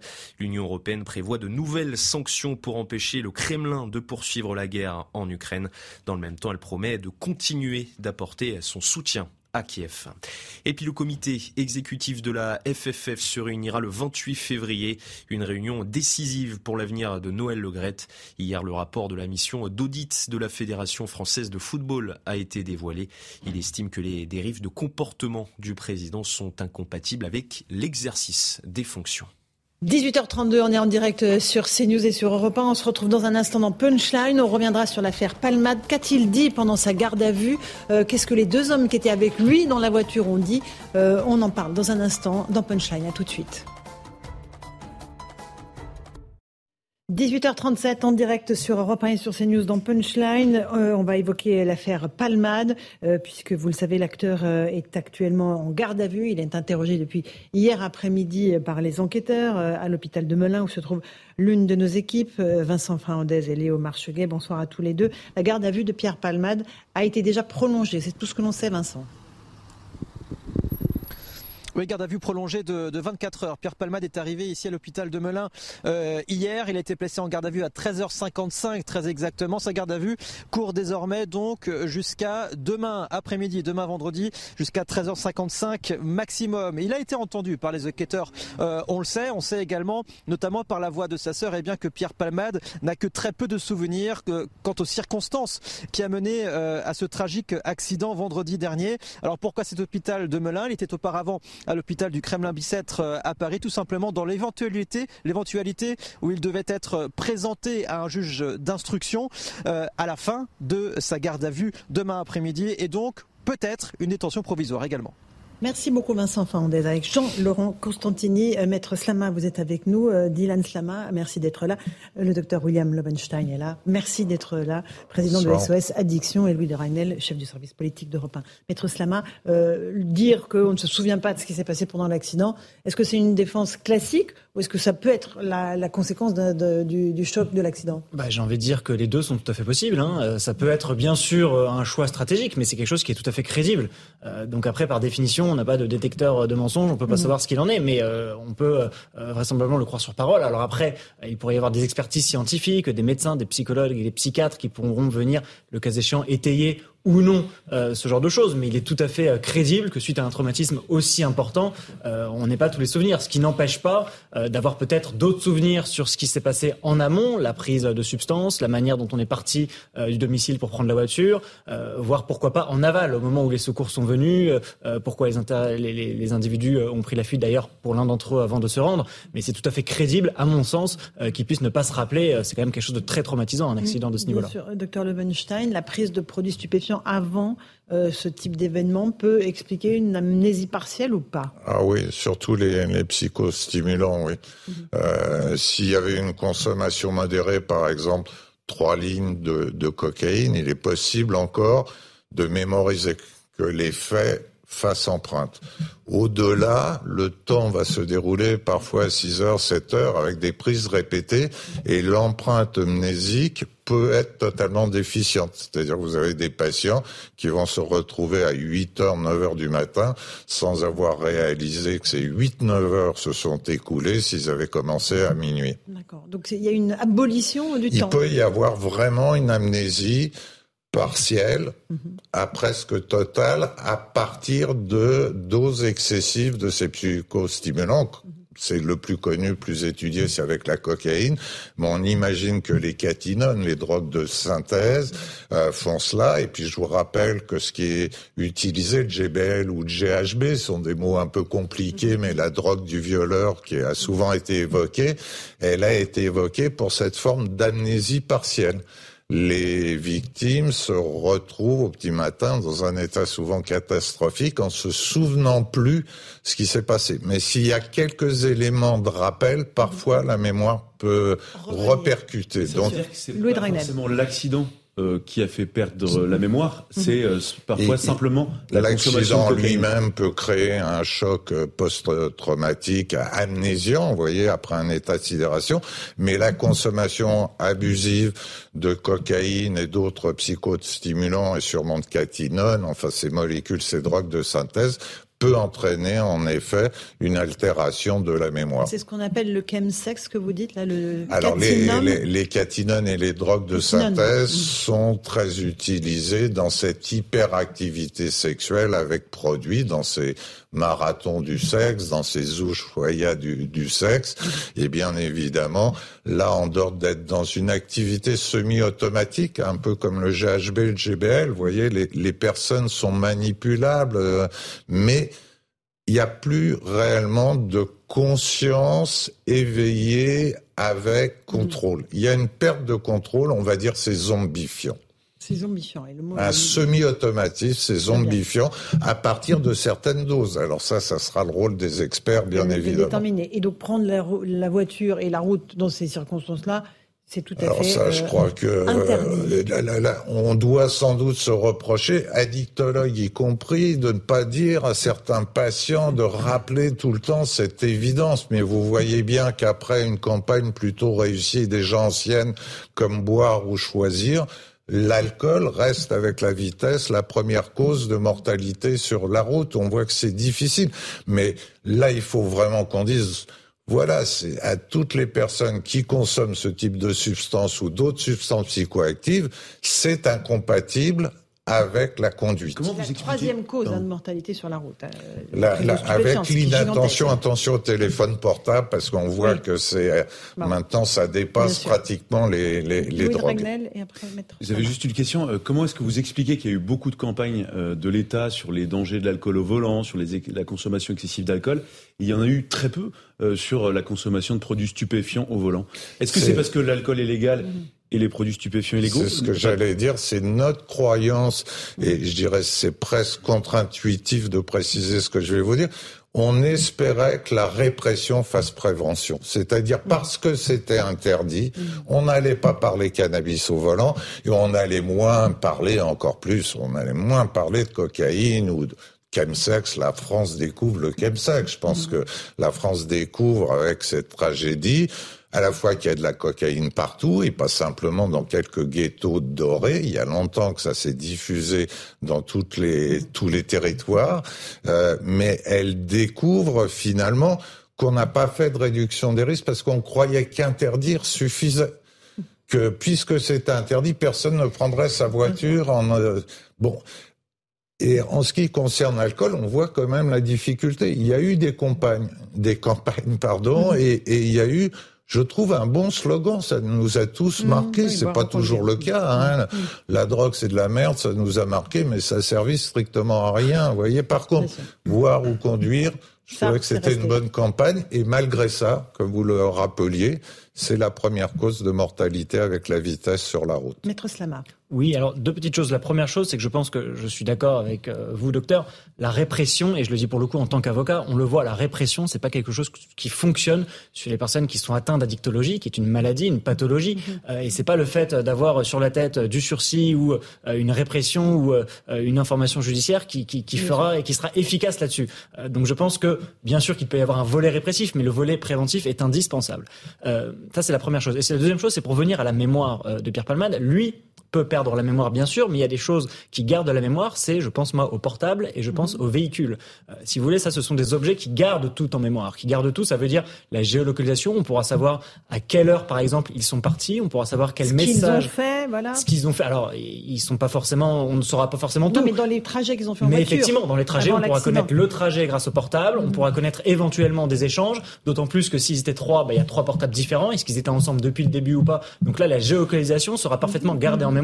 Et pareil pour le véhicule. Alors il n'y a pas de boîte noire dans les véhicules, mais il y a mm. quand même euh, des systèmes un peu similaires qui permettent de savoir dans un véhicule parfois quel système a été actionné ou non. Euh, par exemple pour la ceinture, par exemple d'ailleurs, parce que c'est pas quelque chose qui peut être exclu à ce stade, euh, une éventuelle défaillance euh, d'un système du véhicule, parce que la question qui se pose toujours à ce stade, c'est pourquoi une embardée? Alors bien sûr que le stupéfiant peut être une réponse, euh, l'usage de stupéfiants, mais en tout cas le lien de causalité à ce stade n'a pas été établi. Alors on va parler, vous avez évoqué les deux personnes qui étaient avec lui dans la voiture, les deux passagers. Régine Delfour, notre envoyé spécial avec Léo Marcheguet, se trouve devant l'hôtel de police de Melun où ils sont en ce moment interrogés. la garde à vue de l'un d'entre eux a été prolongée, Régine, c'est bien cela? Oui, Laurence, c'est bien cela. La garde à vue de celui qui a été interpellé hier dans les Hauts-de-Seine a été prolongée. Il a été interpellé très tôt hein, le matin. En revanche, on n'a toujours aucune information concernant la garde à vue sur euh, de l'autre individu qui, lui, euh, s'est rendu hier à l'hôtel de police en fin d'après-midi. On ne sait pas encore si elle est prolongée. Alors, ces deux hommes, qui sont-ils? Celui qui a été interpellé, il a 33 ans. Il est de nationalité marocaine et il est en situation irrégulière. Celui qui s'est rendu hier en fin d'après-midi a 34 ans. Il est français et il est connu des services de police pour des délits euh, liés aux stupéfiants. alors, ces euh, auditions sont très importantes hein, pour les enquêteurs puisque elles vont permettre de savoir ce qui s'est passé exactement euh, ce vendredi 10 février, le jour de l'accident. Pourquoi Pierre Palmade donc a pris son véhicule alors qu'il était sous l'emprise de la cocaïne? Pourquoi Qu'est-ce qu'ils allaient acheter? Et surtout, qu'est-ce qui s'est passé dans la voiture pour que le véhicule euh, se déroute sur la voie de gauche? Enfin, si les versions des deux individus ne coïncident pas, ils pourraient être confrontés. Merci beaucoup Régine Delfour et Jean-Laurent Constantini. Que risque Pierre Palmade, euh, Maître Slama, exactement à la fin de sa garde à vue demain? Alors, pour être très concret, à la fin de sa garde à vue demain, ce qu'il risque d'arriver, c'est une ouverture d'informations judiciaires. Qu'est-ce que ça veut dire? Qu'est-ce qu'une information judiciaire? C'est un synonyme pour dire que l'enquête n'est pas finie. Euh, il y a une enquête rapide et une enquête longue. L'enquête rapide, c'est la garde à vue, ça dure 48 heures. L'enquête longue, c'est l'information judiciaire et ça peut durer un an, 18 mois. La question qui se pose pour savoir ce qu'il risque, c'est est-ce qu'il risque d'être mis en détention provisoire? Ça veut dire, je le rappelle, être mis en prison sans avoir été condamné, mais c'est le cas de 25, 25% à peu près des personnes qui dorment dans nos prisons. Ce sont des gens qui n'ont pas été condamnés, donc c'est quand même assez massif. Pour savoir s'il risque d'être passé en détention, il y a à peu près trois critères. Le premier critère, c'est de savoir est-ce qu'il y a un risque de fuite. Si jamais mhm. éventuellement il y a un risque de fuite, on peut placer un individu en détention. Deuxièmement, est-ce qu'il y a un risque de nuire à l'enquête en parlant à d'autres individus qui sont libres, en allant modifier des preuves, etc. Et troisièmement, est-ce qu'il y a un risque de réitération des faits? Euh, peut-être que ce critère-là pourrait être apprécié suivant le casier judiciaire, suivant la prise de conscience ou pas de l'individu, sachant que j'ajouterais qu'il y a autre chose qui ne fait pas partie des critères mais qui pourrait être pris en compte pour savoir s'il y a une détention provisoire, c'est l'état de santé de Pierre Palmade. Mhm. Euh, ça veut dire qu'un médecin peut tout à fait dire que son état de santé n'est pas compatible avec, la détention. Ça a été le cas avec la garde à vue, on l'a vu pendant un certain temps. Mhm. Donc a fortiori, la, détention c'est beaucoup plus coercitif. Donc il est aussi tout à fait possible que son état de santé empêche la, détention. Mais à la fin, la peine euh, encourue, c'est quoi? C'est 5, 7, 10 ans? la, peine encourue, ça peut être 5, 7 ou 10 ans. En fait, ça va dépendre de deux facteurs. Premièrement, ça dépend, ça dépend si à la fin on retient finalement homicide involontaire ou blessure involontaire. Donc ça, ça va dépendre d'un débat qui est à la fois scientifique et juridique. Ça veut dire, euh, est-ce que finalement ce fœtus était un être humain? Est-ce qu'il est né vivant et viable? En plus, la jurisprudence évolue un peu là-dessus. Donc là, c'est vraiment deux compétences distinctes. C'est vraiment un débat scientifique d'une part et juridique mm-hmm. d'autre part. Donc ça va dépendre de ce premier facteur-là. Et le deuxième facteur euh, duquel va dépendre la peine, c'est le nombre de circonstances aggravantes. Est-ce qu'il y a une ou deux circonstances aggravantes? A priori, au moins une qui est l'usage de produits stupéfiants. et le la deuxième circonstance aggravante éventuelle, ça pourrait être par exemple une vitesse trop importante, euh, etc. Donc selon euh, ces critères-là, il risque effectivement entre 5, 7 ou 10 ans. Et pour les deux autres passagers qui se sont enfuis, donc là il y a délit de fuite, un d'entre eux visiblement dit qu'il dormait dans la voiture, euh, pareil, hein, c'est facile. Oui, mais en même temps, c'est tout à fait possible. Euh, alors, qu'est-ce qu'il risque? Le simple fait d'être passager de ce véhicule n'est pas une infraction. Euh, on pourrait non, imaginer. Mais fuite, oui. Oui, alors c'est pour ça, j'allais y venir. On pourrait mm. imaginer trois infractions qui pourraient, j'utilise le conditionnel, c'est hypothèse, hein, mm. mais trois délits qui pourraient leur être reprochés. Premièrement, délit de fuite, vous avez raison. Deuxièmement, éventuellement, non-assistance à personne en danger, la peine encourue mm. est alors de 5 ans. Et troisièmement, éventuellement, complicité donc de l'infraction reprochée à Pierre Palmade, donc complicité d'homicide involontaire ou de blessure involontaire. Donc complicité, ça peut être par fourniture de moyens, par exemple si jamais ils ont fourni euh, la matière stupéfiante, si jamais ils l'ont encouragé euh, à prendre la voiture. Donc je pense qu'à ce stade, ce seraient les trois choses qui pourraient leur être reprochées, mais encore une mm. fois, à ce stade, euh, c'est très hypothétique. docteur Lovenstein, vous êtes spécialiste des addictions, président de SOS Addiction. quand un, un individu comme Pierre Palmade euh, se retrouve dans ces circonstances, il y a une période de sevrage, j'imagine. S'il était sous cocaïne, est-ce qu'il y a un, processus médical qui est mis en place, un protocole? Euh, Oui, un, processus qui doit accompagner une période de récupération. J'employais le mot tout à l'heure de, de, marathon du, du, sexe, mais sans qu'il y ait forcément une hyperactivité sexuelle. La consommation abusive de cocaïne, c'est un marathon au sprint. C'est-à-dire que les personnes finissent par s'écrouler d'elles-mêmes simplement pour pouvoir récupérer la dette de sommeil, la dette d'énergie mhm. qu'a entraîné cette consommation euh, excessive. Donc c'est plutôt au réveil euh, que vont commencer les questions une fois la personne ayant récupéré ses fonctions, euh, on va dire fondamentales, parce que il va y avoir une sorte de descente, et alors dans ces conditions-là, n'en parlons pas, et bien évidemment, euh, des, des plus lourdes. Et le problème va plutôt être celui de ce qu'on appelle le craving, c'est-à-dire une fois qu'il y a une mhm. récupération quasiment dynamique, physiologique, l'envie de reconsommer. C'est ça. D'accord. Le manque, quoi. Exactement. On appelait ça plus simplement le, le manque, en, en, période euh, d'épidémie d'héroïne. Là, on appelle ça le craving parce que c'est euh, quasiment sans signe physique. En fait, vous voyez, le manque, il était associé à des signes physiques importants, que ce soit le manque d'alcool, qui peut tuer, hein, que ce soit le manque d'héroïne, avec vraiment euh, différents symptômes. Là, le manque euh, ou le craving cocaïné, ben, il n'y a rien de physique réellement. Il y a l'envie folle de recommencer comme une pulsion, donc une perte de contrôle. C'est le cerveau qui vous a... Et c'est un cerveau, on essaye de travailler ça avec mhm. nos patients parce qu'on pense toujours que notre cerveau est très intelligent, il nous dit des choses très compliquées pour recommencer. Non, il dit euh, oh, tant pis, vas-y, euh, ou, ou, ou, parfois euh, c'est bien avec une fausse mémoire du plaisir, etc. C'est une fausse pub dans notre cerveau, mais comme une mauvaise petite musique. Vous voyez, parfois, on a tous une chanson dans la tête dont on veut pas. Mm. C'est une sorte de réentrée en boucle.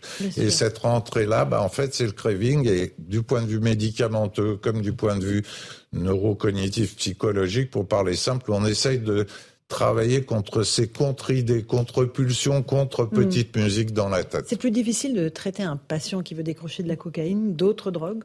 Alors, la cocaïne, on est en échec partiel. Hein. Il y a quelques méthodes qui ont apporté quelques améliorations, mais on ne peut pas comparer ça à l'efficacité, par exemple, des traitements pharmacologiques qu'on a importés en France au haut cri de l'époque, hein, mhm. c'est-à-dire vraiment dans les années 90. Je pense que s'il n'y avait pas eu le sida, on n'aurait pas pu se servir de ce vecteur puisque c'était alors que c'était des médicaments, donner de la drogue aux drogués que de donner ces médicaments méthadone, buprénorphine, ce qui permet d'avoir réduit considérablement le mhm. chaos de ces maladies addictives. Pour la cocaïne, on n'a pas cette efficacité-là au niveau pharmacologique, donc on cherche, ça fait 25 ans, comme le vaccin contre le sida ou le traitement du cancer du poumon ou du pancréas, on cherche, on espère, en attendant, on essaye d'avoir des méthodes psychologiques, d'encadrer, de de s'appuyer souvent sur des environnements finalement qui sont positifs. Mais si c'est pas le cas, ça favorise évidemment ce craving et cette rechute. Euh, je dirais que sur l'échelle de l'efficacité, en rappelant que la médecine des addictions est une médecine récente, sur l'échelle de l'efficacité, on est plus proche du dé de doute euh, que du thé tranquille. sur 100 patients que vous suivez, qui oh, sont euh, volontaires, sincères pour essayer d'arrêter et de s'en sortir, il y en a combien qui s'en sortent? Alors, le, le, premier biais, c'est, on, on, devrait dire, sur 100 usagers en fait, parce que ceux qu'on va voir déjà arriver, ils sont à un stade sévère la plupart du temps de leur consommation. Combien s'en sortent tout seuls, sans consulter un médecin, un addictologue?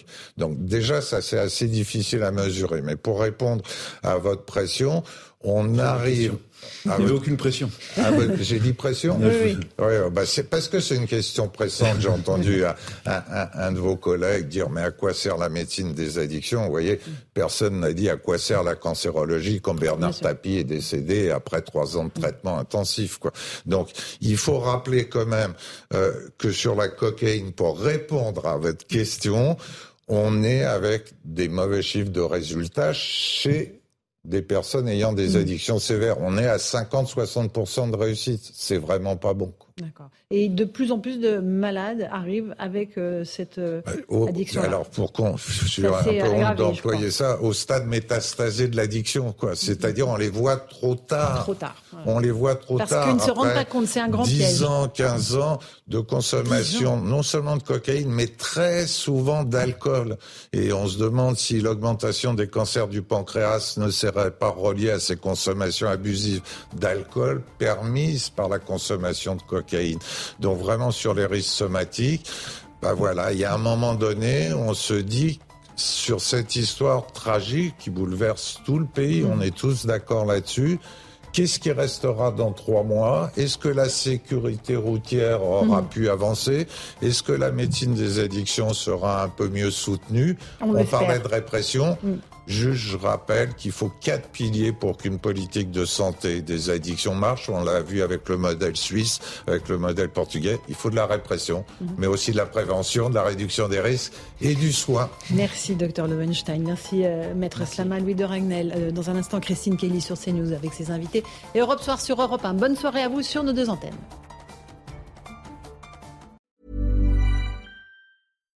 Here's a cool fact. A crocodile can't stick out its tongue. Another cool fact, you can get short-term health insurance for a month or just under a year in some states. United Healthcare short term insurance plans are designed for people who are between jobs, coming off their parents' plan, or turning a side hustle into a full time gig. Underwritten by Golden Rule Insurance Company, they offer flexible, budget friendly coverage with access to a nationwide network of doctors and hospitals. Get more cool facts about United Healthcare short term plans at uh1.com.